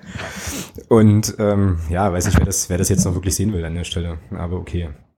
Naja, schauen wir mal. Der Supercup ist genauso eigentlich eine beschissene Erfindung. Habe ich auch überhaupt, ja, ich habe gar keinen Bock drüber zu reden, weil, was soll dieser Scheiß? Ja, der, der, die Bayern haben, haben alles gewonnen. Jetzt brauche ich noch einen Supercup, wo der, wo der, weil der, wo der erste Verlierer gegen den ersten, äh, gegen den Gewinner bist du Bullshit. Lass doch den Supercup einfach sein. Also macht für mich keinen Sinn, aber das ist halt auch wieder so eine Geldvermarktungsmaschine, ja, damit klar. irgendjemand, genau. äh, damit irgendein Spiel nach China übertragen werden kann.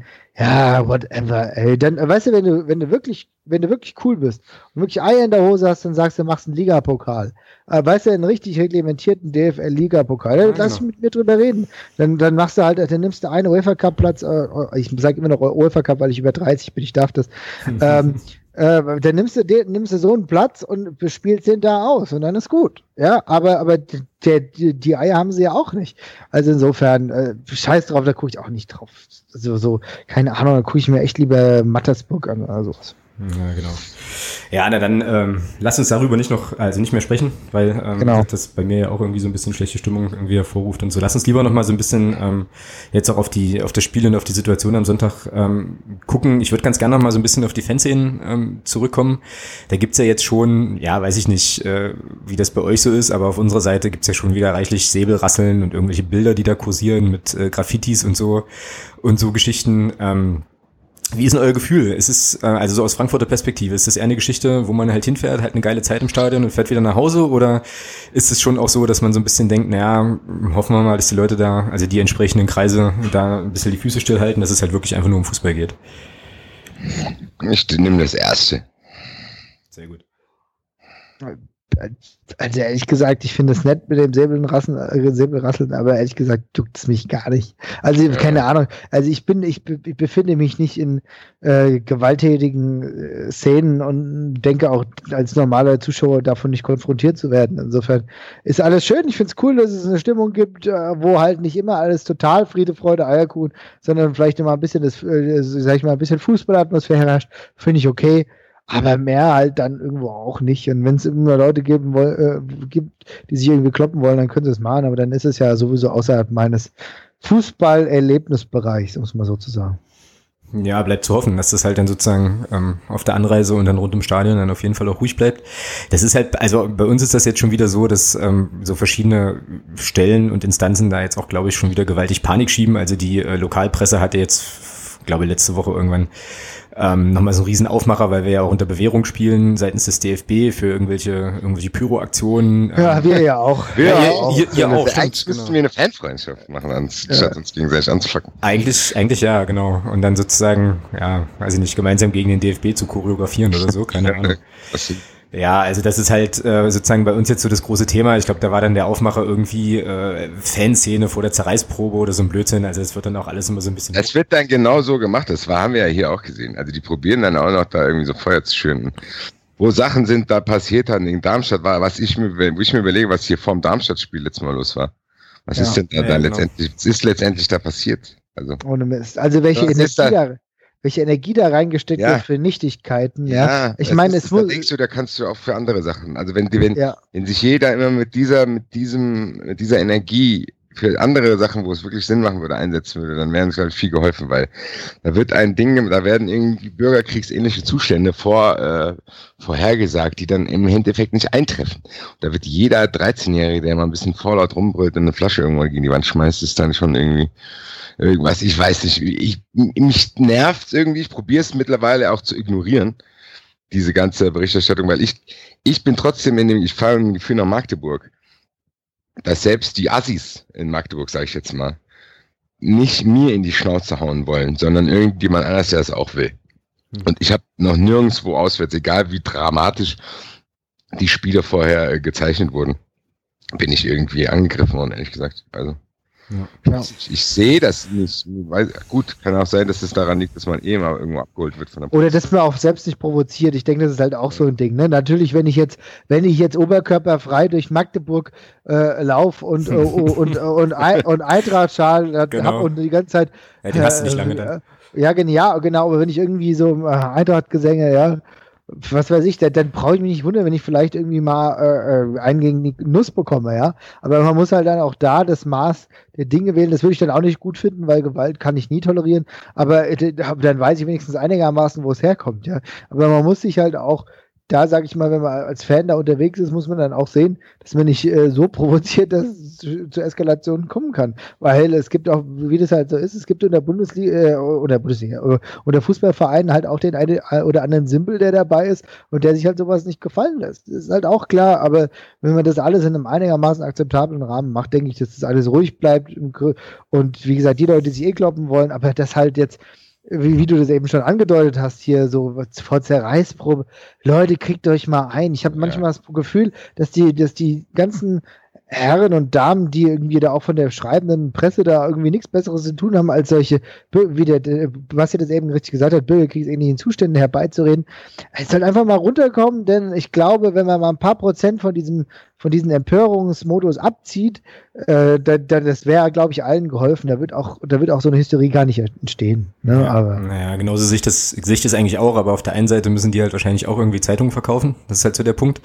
Und Leute wollen das wahrscheinlich lesen und äh, gehen da halt drauf. aber dann mache ich das, aber das ist doch der Punkt. Aber ich meine, ich bin ja selbst, ich bin ja selbst äh, in dem Gewerbe tätig. Aber dann, dann, ich mache ich, mache ich doch nicht mit so einer Scheiße, mache ich doch nicht mit so einer Scheiße Geld, sondern versuch äh, journalistisch wertvolle Beiträge zu erstellen, Genau. mit Ja, denen ich da Geld genau. mache. Also das ist doch der Ansatz. Ja, aber Oder- Marvin, das ist doch trotzdem ein Problem, sorry, wenn ich jetzt abrupt ins Wort framen, aber trotzdem ist es ja auch tatsächlich ein Problem, wo man echt mal untersuchen müsste, warum das so ist. Weil ich glaube, die Journalisten gehen davon aus, die Leute wollen es lesen, die Leute lesen es, weil sie denken, die Journalisten schreiben. Also das ist ja, so ein genau. Teufelskreis. Ja, ja, genau. Also du hast ja diesen Teufelskreis, Ja, wo, glaube ich, die Journalisten eine Erwartungshaltung von dem Publikum haben, die niedriger ist, als es tatsächlich so ist. Also ich glaube, die, die mittlerweile so Sender wie RTL, die denken wahrscheinlich tatsächlich, alle Leute wollen den Scheiß gucken, den die da zeigen. Und die Leute gucken es vielleicht, weil die denken, jeder guckt das. So, also man kommt da nicht raus. Weil ich glaube trotzdem nicht, dass, wenn du jetzt einen fundierten Artikel darüber schreibst, dass der leider sich so gut verbreiten würde, dass du viele Nee, Zeitungen damit verkaufst, sondern der würde dann in so einem Fanmagazin landen, wie Transparent oder so, wo du dann siehst ja so, weil die meisten differenzierten Sachen, die du liest, sind leider in der Öffentlichkeit nicht. Und die Bildzeitung wird es immer so machen. Und es ist halt sehr nervig, weil ich das Gefühl habe, das, das schürt auch diese Sachen. Also das, du hast, wir hatten das beim vor dem Darmstadt-Spiel auch die Diskussion. Diese ganze, das ganze Gebabbel über irgendwelche Plakate und irgendwelche Sachen und hier, die, die zieht erst die Unentschlossenen mit rein. Also die, die, Ja, die genau. sich eh kloppen wollen, die kloppen Genau. sich sowieso, egal was in der. Zeitung steht. Und die anderen, die so an der Schwelle zur Aggressivität sind, die werden dadurch erst irgendwie angezündet. Also du hast das Gefühl, äh, die tragen dann auch dazu bei und zeigen dann am meisten mit dem Finger drauf. Das ist nervig, aber irgendwie habe ich keinen Bock mehr, mich drüber aufzuregen, weil es ändert sich irgendwie nicht und das finde ich komisch. Und keine Ahnung. Ja. Deswegen, ich hoffe, ich hoffe einfach auf ein stimmungsvolles Spiel. Ich gehe davon aus, dass eure Fanszene sich auch ein bisschen was vorbereitet hat. Ja. Also das, äh, da, da wird es mit Sicherheit was geben, dann, dann ist es okay. Und ich hoffe, dass dann wenigstens die Eintracht-Fans dementsprechend mit, äh, mit Worten und mit einer Stimmgewalt dem was entgegenzusetzen haben. Und das ist das, was wir dazu beitragen können. Alles weitere müssen die Leute auf dem Platz regeln. Ja, genau. Ja, ich denke, für die Eintracht wird es echt interessant mal. Weil eigentlich fährst du als Eintracht, also eigentlich fährst du als Eintracht-Fan fast überall hin und denkst ja, okay, die Nummer ist uns hier. Also so stimmungstechnisch gesehen. Das ist selbst in Dortmund so. Also Dortmund ist, glaube ich, auch auswärts besser. Aber wenn die Eintracht auswärts irgendwo fährt, ist es nie so, dass ich denke, uiuiui, hier geht die Eintracht jetzt aber schön baden. So supporttechnisch gesehen. Aber in Magdeburg ist zum ersten Mal, wo ich denke, boah, das wird schwer. Weil in Magdeburg habe ich das Gefühl, das ist nicht nur ein Fanblock, sondern teilweise das ganze Stadion. Und da wird schon schwer, mit 4000 da äh, Rabatt zu machen, der irgendwie auf dem Platz landet oder irgendwie der zu hören sein wird. Und das finde ich interessant. Ja, es ist. Auf jeden Fall ist das ein Spiel, was, wenn ich neutraler Fan wäre, von einem ganz anderen Fan, das würde ich mir trotzdem anschauen, weil ich denke mir, boah, da geht's mit Sicherheit richtig ab. Ja. Stimmungstechnisch gesehen.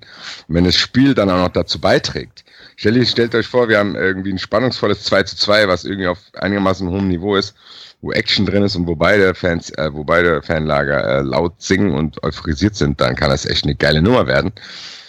Ja. Und dann ist echt eine interessante Frage, wie, wie der Nachklang von so einem Spiel wäre. Weil, wenn dann da drei Flaschen an die Wand werfen, wird dann wahrscheinlich das zum Skandalspiel gemacht. Und geht dann so ein bisschen baden. Und das fände ich schade eigentlich, weil eigentlich ist das trotzdem das, was ich mir gerne anschauen würde. Und ich würde mir dann halt eben nicht gerne FSV gegen Wolfsburg anschauen. Und äh, ja, das ist so eine, eine Grundsatzdebatte, die ich glaube ich, die wird in den nächsten Jahren nicht verschwinden irgendwie. Und da bin ich sehr gespannt, wie sich das Mhm. entwickeln wird, weil da, ja, ich, ich habe das Gefühl, vielen Leuten äh, wären, glaube ich, so brave Fanszenen, wo, wo es keine Probleme gibt, wie Ingolstadt oder so, wären ihnen, glaube ich, lieber. Aber da kannst du natürlich dann auch nicht mehr diese Fernsehverträge erzielen. Das finde ich ziemlich interessant und da ist für mich Magdeburg und die Eintracht so eigentlich ein Paradebeispiel, weil äh, von den Fans her gesehen hätte Magdeburg ziemlich schon echt krass verdient, auch ja, mindestens Zweitliga äh, zu spielen, weil ich denke, ich finde es geil. Ich gucke mir auch diese Videos an und ich finde es cool und für mich gehört das einfach, das ist für mich untrennbar mit dem Fußball verbunden und das ist leider heutzutage trotzdem nicht mehr so häufig, dass es solche äh, Fanszenen gibt, die auch europaweit Schlagzeilen machen mit äh, beeindruckenden Wechselgesängen. Also ich muss sagen, äh, aus einer neutraler Sicht, ohne die Eintracht jetzt mal in den Kopf zu haben, äh, ich finde es geil, was da in Magdeburg teilweise abgeht, ehrlich gesagt. Ja, und ich denke, ihr werdet da auf jeden Fall am Sonntag auch richtig ordentlich was auf die Ohren kriegen. Ähm, die Messlatte ist, glaube ich, in dem Stadion tatsächlich immer noch als Auswärtsszene Hansa Rostock letzte Saison. Die haben mich extrem beeindruckt. Ähm, die waren, das waren auch weniger, die waren irgendwie, glaube ich, nur, äh, jetzt wäre ich gleich wieder geköpft wegen Zahlen, aber lass das mal es mal 1300 Leute gewesen sein, vielleicht ein bisschen mehr. Und die waren also schon laut, es hat schon noch auf den Rängen richtig Spaß gemacht so. Und ich äh, sehe das aber auch so. Also ich freue mich da auf jeden Fall auch auf die, ähm, ja, auf die Atmosphäre, auf die Akustik und so weiter. Ich glaube tatsächlich auch, dass wir uns da ordentlich ins Zeug legen müssen, um euch da äh, einigermaßen stimmungsmäßig im Schach zu halten. Und sehe das ansonsten absolut ähnlich. Also das, wenn ihr das nicht mehr hast, so, oder wenn man sozusagen mit den Repressionen und dem ganzen Krempel, den der DFB sich da ständig ausdenkt, dann irgendwann so weit ist, dass du halt dann nur noch die Klatschpappen-Fraktionen ähm, irgendwo hast halt, dann ist es irgendwie auch, äh, auch so ein bisschen vorbei. Und deswegen ähm, sollten wir, glaube ich, alle auch am Sonntag das Spiel dann nochmal ordentlich genießen, weil ich glaube, das wird in Sachen Fankultur, Fanszenen, äh, Situationen wird das halt schon, ja, denke ich doch mal eine richtungsweisende Geschichte. Das wird schon ganz cool. Auf jeden Fall. Ich habe noch äh, zwei Fragen auf meinem Zettel, die ähm, tatsächlich relativ wichtig sind. Die erste Frage bin ich gespannt, was er damit macht, weil ihr ja nun tatsächlich doch auch, wie vorhin schon mal gesagt, mit dem ein oder anderen Neuzugang unterwegs seid. Ähm, was mich interessieren würde, was wir sonst im Podcast auch immer machen, ist so ein bisschen Fantasy Football. Wie wird denn eure erste Elf aussehen? Wer wird denn auflaufen? Nehmen wir die Aufstellung, die wir das letzte Mal ähm, beim, in der Zentrale gemacht haben, Marvin, oder? Ja, hau mal raus. Ja, was haben wir denn da? Wir hatten im Tor, hatten wir, glaube ich, Radetzky. Verbessere mich, wenn ich was falsch sage. Ja. Also Radetzky im Tor, also Radetzky im Tor, ganz klar. Ja, jetzt die Frage. Jetzt ist ja ein Neuzugang da, da müssen wir ändern, weil Vallejo ist, glaube ich, immer noch verletzt. Da werden wir wahrscheinlich hier äh, mit unserem Neuzugang Hector spielen und Abraham. Was würdest du sagen? Ja, Hector Abraham, Hector neue Kante. Äh, bin ich sehr gespannt. Ist ein, für mich ein interessanter Spieler, ja. Also kann ich mir gut vorstellen. Hector Abraham. Äh, ja, Alternativen auch, weil Vallejo ist ja nicht fit und ansonsten ist ja keiner. Genau, aber wenn, wenn Vallejo fit sein sollte, wird der wahrscheinlich dann Hector ablösen, gehe ich von aus. Aber wie gesagt, ja. erstmal Innenverteidigung, Abraham. Hector, ja, links Ochipka. Links Ochipka, rechts Varela.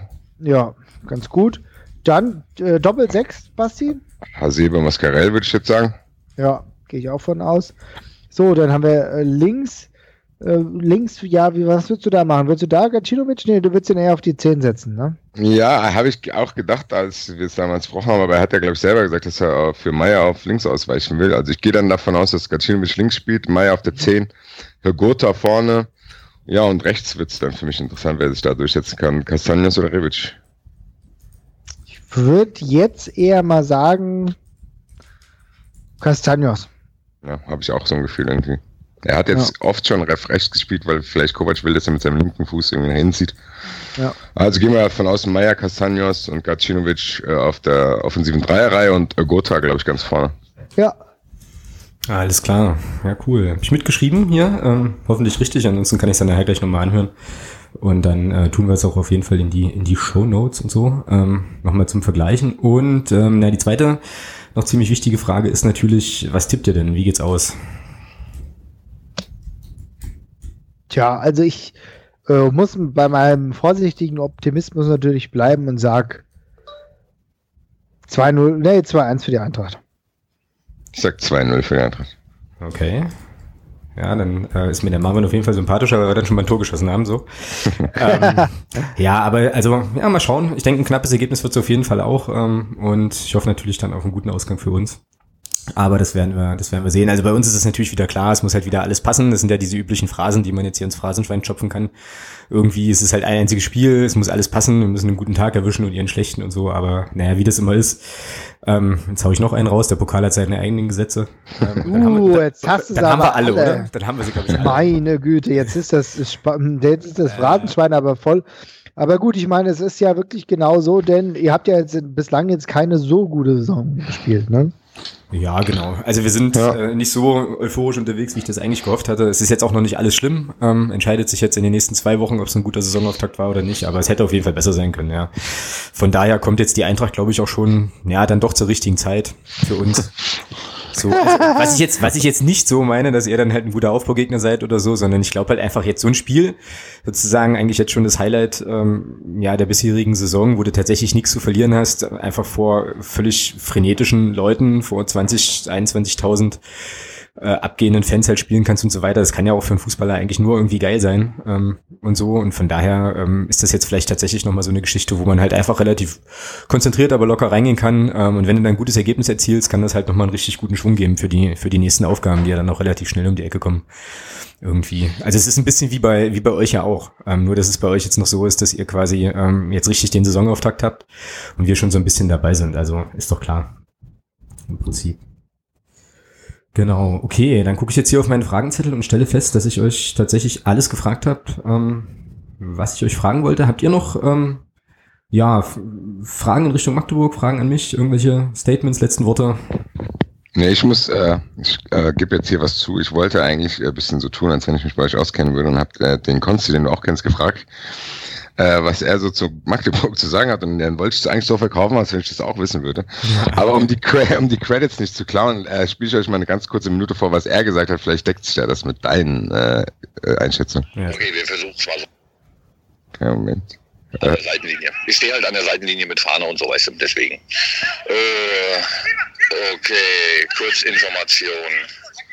Also das erste Spiel zu Hause gegen Fortuna irgendwie geht es jetzt nicht weiter. Ah, keine Ahnung. Auf jeden Fall hat er so gesagt, äh, dass eure Saison irgendwie ein bisschen holprig verlaufen ist, dass ihr in Osnabrück irgendwie noch mal verloren habt, obwohl ihr zurückgekommen seid. Dass äh, einige interessante Außenverteidiger bei euch sind. Stimmt das? Weil von denen habe ich jetzt noch gar nichts gehört. Weil war gut, den Beck, wie nennt ihr den? Bekus? Bekus? Bekus, genau. Christian genau. Beck.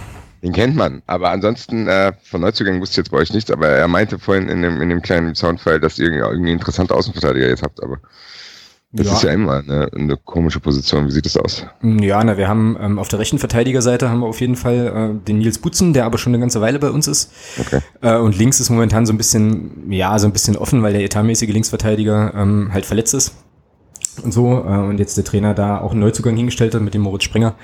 Ähm, aber ähm, ja, das ist auf jeden Fall solide, kann man jetzt glaube ich so sagen, denke okay. ich. Also ich kann, ich kann nur ein kleine, eine kleine Anekdote hinzufügen und zwar haben äh, wir bei der Eintracht logischerweise wie jeder Fußballverein in den höheren Klassen auch einen Stadionsprecher. Ne? Und der Stadionsprecher hat durchaus eine große Affinität zu Magdeburg. Ja. Kommt, kommt er nämlich genau aus Magdeburg und ist selbst großer Magdeburg-Fan, neben natürlich der Eintracht. Ja, also auch cool. da schließt, auch da schließt sich der Kreis. Ja, André Rote äh, großer Magdeburg-Fan, hat mir auch schon öfter mal was davon erzählt. Muss anscheinend auch schon öfter mal bei euch im Stadion gewesen sein, auch in den, auch in den letzten Jahren, letzten Monaten. Also ich glaube, da schlagen zwei Herzen in einer Brust. Mal schauen, welche, äh, welches Herz hier gewinnt. Ja, ganz genau. Ähm, und das ist doch auf jeden Fall ein schönes Schlusswort für, ähm, für das Segment auch. Vielen, vielen Dank, dass ihr euch die Zeit genommen habt ähm, und ein bisschen was erzählt habt zur Ostsee-Eintracht-Perspektive. Und ähm, kommt auf jeden Fall gut hin am Sonntag. Äh, passt ein bisschen auf, weil ähm, Magdeburg ist halt dann auch tatsächlich nicht Darmstadt ähm, und so. Und äh, dann hoffen wir einfach mal reihum einfach auf ein, auf ein richtig ordentliches Spiel und vor allem genießt, äh, ganz wichtig, genießt den einen Pokalauftritt der Eintracht in dieser Saison. Alles klar. Warum? Ciao. Dann macht's gut. Tschüss. Tschö. Wenn ihr euch jetzt wundert, warum der Thomas die ganze Zeit nicht zu hören war, dann liegt das tatsächlich daran, dass wir diesen Teil, ähm, also den gerade eben gehörten Teil des Podcasts aus organisatorischen und Termingründen gestern schon aufgenommen haben. Und das leider halt nur in der ähm, ja, gehörten Dreierkonstellation. Aber nichtsdestotrotz haben wir den Thomas ja jetzt hier auch am Start. Ähm, und was glaubst du denn, wie gehen wir denn in das Spiel am Sonntag gegen die Eintracht?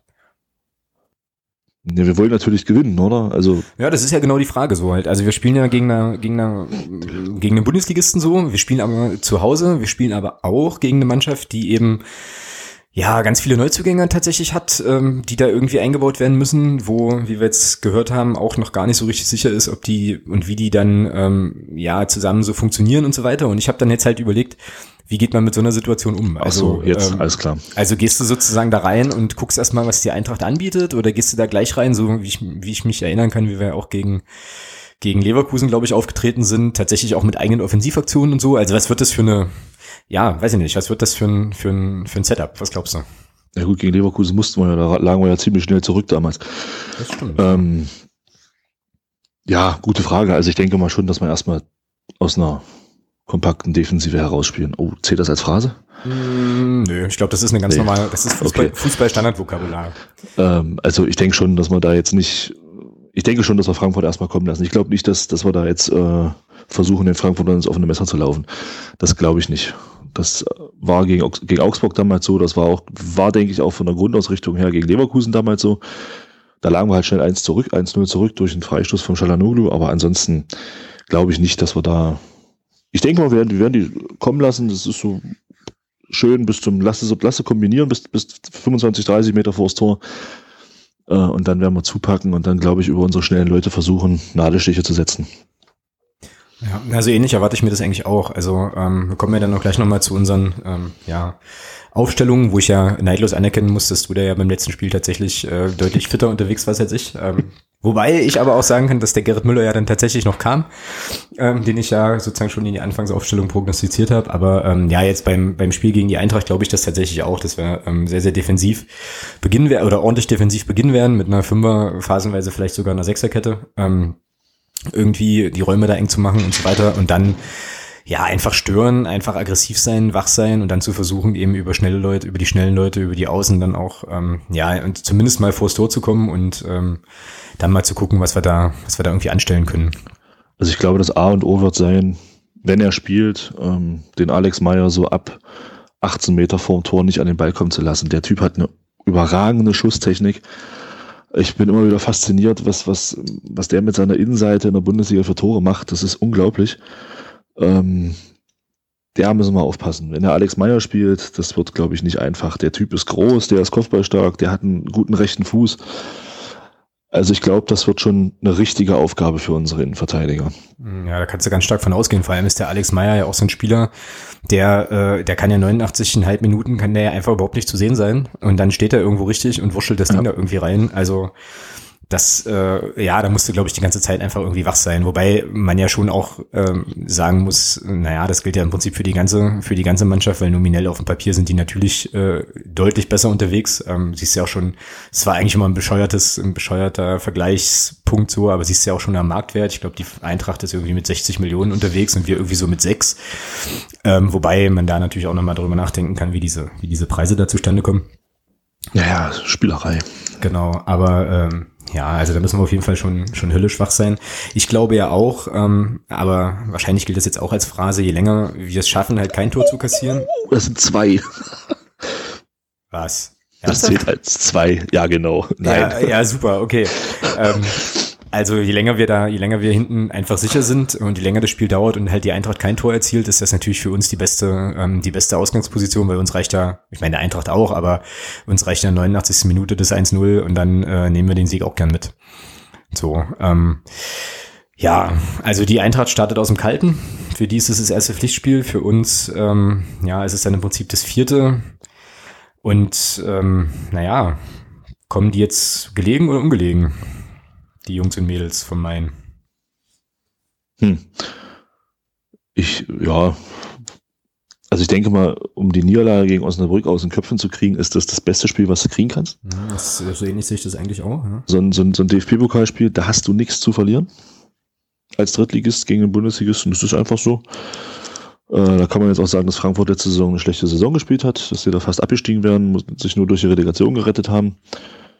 Ähm, aber letztlich ist es trotzdem ein Bundesligist. Ja, und ich sag mal, die haben im Nico Kovac haben sie meiner Meinung nach einen guten Trainer geholt, ähm, der es in Frankfurt auch geschafft hat, letzte Saison da ordentlich auch eine Philosophie reinzubringen innerhalb kürzester Zeit. Und ähm, von daher glaube ich nicht, dass das für Frankfurt so ein großer Nachteil ist, dass sie jetzt mehr oder weniger ins Kalte gehen. Das kann, glaube ich nicht. Mhm, okay. Das, wenn man das sieht, das hat man ja bei Gladbach gestern auch gesehen. Wir haben ja auch aus dem Kalten heraus mal so eine Champions League Qualifikation, also locker, also locker in Anführungsstrichen 3-1 gewonnen. Äh, gegen eine Mannschaft, die sicherlich vom Niveau über unserer steht. Gut, Gladbach steht auch über, Leo, äh, über Frankfurt vom Niveau. Solche Quervergleiche bringen eigentlich nichts. Aber was ich damit sagen will, ist halt, dass man sieht, dass man durchaus auch aus dem Kalten heraus eine gute Leistung bringen kann. Also ich sehe das jetzt nicht als großen Nachteil für Frankfurt. Ähm, ja gut, so kann man es natürlich auch sehen, ja, dass man dann sagt, okay, jetzt geht, ist es halt geil, dass es halt endlich losgeht und so, da ist man dann wahrscheinlich irgendwie heiß, alle wollen sich anbieten. Ähm, ja, das, so kann man es natürlich dann auch drehen, also werden die da wahrscheinlich auch reingehen, klar. Ich denke mal, für Frankfurt ist das sicherlich auch eine Geschichte, man muss ja auch sehen, das ist DFB-Pokal. Ähm, die werden, wie du schon sagst, die werden auch heiß aufs erste Spiel sein. Ja, das ist das erste Pflichtspiel. Es ist gleich ein Spiel, wo es um was geht. Ja, sag mal, so eine, so eine Saisonniederlage, die kannst du über den Lauf einer, über den Zeitraum einer Saison durchaus immer mal noch reparieren. Gerade am Anfang, aber wenn du den Pokal verlierst, bist du raus. Ja? Und äh, von daher sehe ich das nicht als großen Vorteil für uns, dass wir jetzt hier schon vier Pflichtspiele gemacht haben. Jetzt mal Landespokal mit reingenommen. Ich denke, das wird eine ganz, ganz enge Kiste. Ja, das glaube ich halt auch. Und äh, jetzt gerade eben auch ähm, mit unseren beiden Gästen dann auch schon, oder vorhin, gestern, ähm, wie auch immer, schon angesprochen. Ähm, darf halt, was nicht passieren darf, ist, dass wir ähm, da richtig baden gehen. Ähm, das kann ich mir aber tatsächlich auch nicht vorstellen. Also ich glaube, ja, man, man kann es ja dann nachhören nächste Woche, aber ich glaube, eine richtig hohe Niederlage ähm, oder ein richtig hohes Ergebnis, sagen wir es mal so, wird wahrscheinlich gar nicht zustande kommen. Auch wenn man sich jetzt nochmal die letzten Ergebnisse der Eintracht äh, in den Pokalrunden so angeschaut hat oder anschaut, dann gab es da jetzt auch nie riesengroße Kantersiege. Und von daher ähm, glaube ich schon auch, dass ja, dass das halt ein enges Ding wird. Und es wird auf jeden Fall, haben wir auch gerade schon thematisiert, es wird auf jeden Fall stimmungsvoll. Also es ist auch eine Sache, auf die ich mich richtig freue, ähm, dass die Eintracht da auch mit einer Fanszene kommt, die richtig Rabatz machen kann und richtig Alarm macht. Ähm, bin gespannt, was sich unsere, ähm, unsere Jungs vom Block U einfallen lassen. Ähm, die haben ja verkündet, dass man irgendwie 20 Euro einstecken soll. Kann ich an der Stelle auch vielleicht nochmal äh, ja nochmal äh, noch mal dran erinnern, weil es wohl ähm, ja eben dann eine Choreo geben wird, die mit einem kleinen Erinnerungsstück zu tun hat, das man dann auch mit nach Hause nehmen kann. Da bin ich sehr gespannt. Ich hoffe nur, dass auf dem T-Shirt nicht draufsteht, kein 20 für ein T-Shirt oder sowas. Nein, das macht Spaß. genau. Ähm, ja, also ich bin auch mal gespannt. Also ich meine, Frankfurt beugt ja vor. Ja, das stimmt, ist richtig. Ja, richtig. die Szene kommt in Schwarz. Also sie werden äh, ihre Trauer dann auch ähm, klamottentechnisch nach außen zeigen. Ähm, Finde ich äh, spaßig, muss ich sagen. Also Humor haben sie definitiv. Genau. Ja, man muss, halt, Ähm, man, man muss halt auf alles vorbereitet sein, insbesondere Ja, dann auf die schmachvolle Niederlage in der ersten Ich finde es gut, dass sie hier in Schwarz aufschlagen und dann halt ihre Trauer zeigen können. Halt auch auf so eine Art und Weise. Finde ich klasse. Genau. Das stimmt wohl. Ich meine, letzten Endes, ähm, da kannst du jetzt von mir aus 32.000 Striche auf der Liste machen. Ähm, gilt ja immer noch, so, wer, wer so Pokal groß ist mein sagt. Zettel nicht. Achso, wer Pokal sagt, meint natürlich den ersten FC Magdeburg, auch mit unserer Historie, wie auch ganz, ganz am Anfang schon gehört. Also, ähm, ach, ich bin da tatsächlich, ja, eigentlich ganz, ganz zuversichtlich. Die Frage ist jetzt immer noch, ähm, die jetzt bei mir noch hier so auf dem Zettel lungert, ähm, wer spielt denn? Ähm, ja, also ich er hat ja schon angekündigt, dass er im Tor den Leopold Zingerle spielen lassen wird. Genau. Ja, ansonsten schwer zu sagen, ja. Also ich, dadurch, dass wir defensiver spielen, glaube ich, dass, dass wir den, äh, ja, tja, gute Frage. Also ich denke mal im Sturm, fangen wir mal vorne an diesmal. Andersrum, okay. Also, Ähm, Im Sturm wird Christian Beck spielen. hm. Dann glaube ich, ist jetzt keine große Überraschung, äh, dann glaube ich auch, dass dahinter auf den Außenpositionen wieder der Tarek Cahit spielen wird Mhm. und auch der Tobias Schwede, weil ich bin schon der Meinung, er hat sich in den letzten zwei Spielen erstmal reingespielt in die Mannschaft. Hm, okay. Ähm, Manu Farona Polido ist, glaube ich, auch klar, also der ist zurzeit gesetzt in meinen Augen. Ähm, jetzt muss ich aufpassen, dass ich nicht wieder auf zwölf komme, das sind jetzt vier. Ja, Äh, fünf, fünf mit dem, mit dem Ja, Zingerle. mit Zingerle, ja, genau. Ähm, dann, ja, zentral defensiv, denke ich, werden wir wieder spielen mit Lö und mit, ähm, mit ähm, Niki Brandt. Ich glaube, das ist jetzt auch, also mehr oder weniger die, Stand, die Standard äh, Denke ich auch. Paarung halt, weil. Weil ich glaube, der Gerrit Müller ist dann für einen von beiden doch ein Ticken zu offensiv für das Spiel. Hm, okay. Ähm, da und hinten drin, glaube ich, werden wir wieder mit dem André Eno spielen. Der wird, denke ich mal, definitiv spielen. Der Christopher Hanke wieder. Wobei ich mir auch vorstellen kann, gegen den Alex Meyer, der, der Steffen Puttkammer mit seiner Kopfballstärke. Kann ich mir auch gut vorstellen. Ja, den hätten wir in Osnabrück gebrauchen können. Ne? Ähm, rechts denke ich mal wieder Nils Butzen. Ja, und links, weiß ich nicht, Moritz Sprenger war jetzt die letzten zwei Male, aber ja, ich sage einfach mal, der Moritz Sprenger spielt auch wieder. Okay. Jetzt ziehen wir hier durch. Äh, Ich habe jetzt nämlich auch bloß mitgeschrieben und nicht drauf geachtet, das müsste eigentlich hinhauen, oder? Dann ist jetzt hier Zingerle im Tor, dann Sprenger, Eino Handke, eins, zwei, drei, vier, fünf Butzen, sechs Lö, sieben Brand, acht Jarheit, neun Schwede, zehn Farona Polido und elf den Christian Beck, wunderbar. Genau. Ähm, ja, meine Elf sieht ein kleines bisschen anders aus tatsächlich. Also abgesehen natürlich von Leopold Zingerle im Tor Übrigens ähm, muss ich noch mal ganz kurz einflechten, eine kleine Anekdote aus Osnabrück. Ähm, als sie fertig waren mit dem Warmmachen, ähm, hat irgendeiner unserer Spieler den äh, ja einen Ball äh, irgendwie noch auf so ein ja Stadionvordach-Ding irgendwie geschossen. Da in Osnabrück. Und ich glaube, das ist der alte Spielertunnel. Und der Leopold Singerle hatte sich natürlich nicht nehmen lassen, Kraft seiner Wassersuppe dann irgendwie auf den Zaun zu klettern und diesen Ball noch zu holen, was ich halt total cool fand, weil das ist, ähm, ich weiß jetzt gar nicht, ob das die eigenen Bälle waren oder ähm, irgendwie, also Osnabrück die dann irgendwie stellt zum Warmmachen, aber ähm, fand ich einfach eine saugeile Aktion, dass er da gesagt hat, hier, okay, das ist, ähm, also gehört sich so, den Ball dann halt auch wieder einzusammeln und dann machen wir das auch. Sau cool. Jedenfalls, zurück zur Aufstellung. Ähm, Leopold Zingerle also im Tor. Dann habe ich links, äh, gebe ich dem Nico Hammann noch mal eine Chance, einfach weil ich glaube, dass ähm, er auf jeden Fall eine Fünferabwehr spielen wird. Ähm, und dann halt auch die linke Defensivseite halt irgendwie ähm, ja mit Hammer noch zumacht. Dann habe ich in der Mitte Sprenger, Handke und Aino und rechts den Butzen, dann hast du, hast du die Fünferreihe. Davor äh, Jan Löhmannsröben, ich habe den Brand nicht im Kader. Dafür aber ähm, Farona Pulido und Rasek auf den, auf den Außen sozusagen als schnelle ähm, ja, Konterspieler vielleicht. Ähm, natürlich muss ich Gerrit Müller bringen. Ähm, ich weiß nicht, auf wen habe ich mich jetzt irgendwie eingeschossen, so ein bisschen als, als Menschen, der dann in so Kontersituationen vielleicht doch den klugen ähm, Pass spielt und natürlich vorne drin Christian Beck. So, also ähm, das korrespondiert auch so ein bisschen meiner Überlegung, halt eben defensiv einfach sicher zu stehen und dann einfach schnell umzuschalten und vielleicht zu versuchen, halt dann irgendwie die, den Bundesligisten dann so ein bisschen zu, äh, ja, auch zu überraschen, einfach mit schnellen, schnellen Umschaltsituationen und Gegenangriffen. Mal gucken, wie das, äh, wie sich das dann nachher am Sonntag so darstellt. Und ähm, ja, fast vorletzte Amtshandlung hier schon. Ähm, auch in Anbetracht der Zeit und der Tatsache, dass dieser Podcast ja tatsächlich wahrscheinlich der längste wird, den wir jemals aufgenommen haben bisher, ist ähm, dann natürlich jetzt noch so die Frage, wie geht's denn aus? Also mein Kopfergebnis lasse ich außen vor. Okay. Äh, mein Herz sagt 3-1 nach Verlängerung für uns. 3-1 nach Verlängerung. Das heißt, wir gehen mit einem, ja, logischerweise mit einem 1-1 oder 0-0 in die Verlängerung. Und Ich denke, dass es mit dem 1-1 in die Verlängerung geht und dann und dann scheppert's nochmal richtig. Ähm, machen wir nochmal zwei.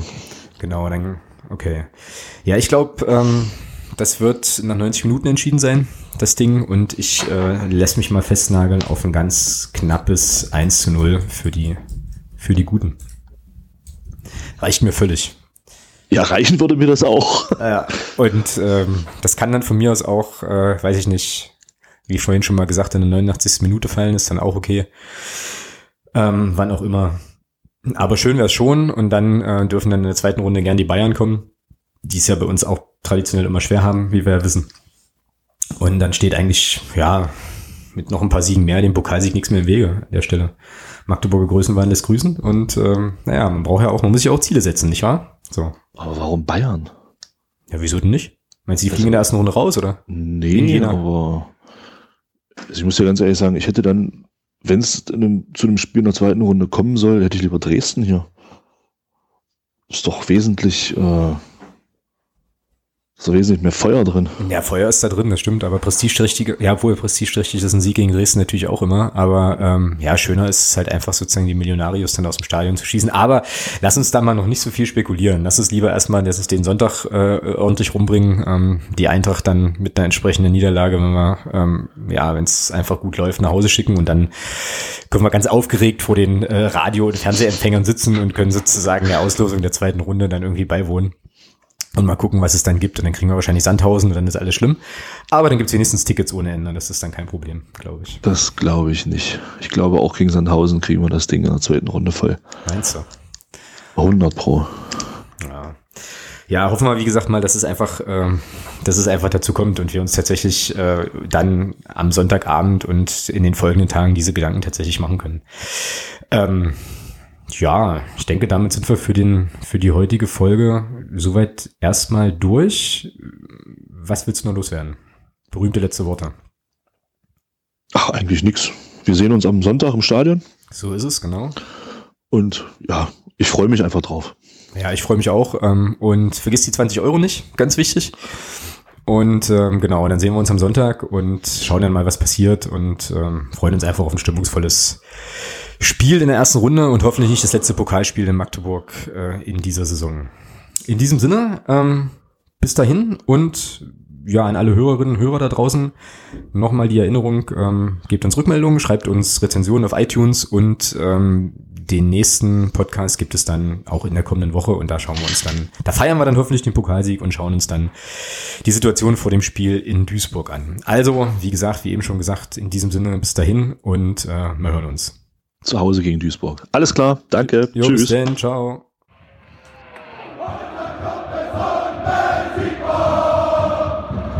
Marcano.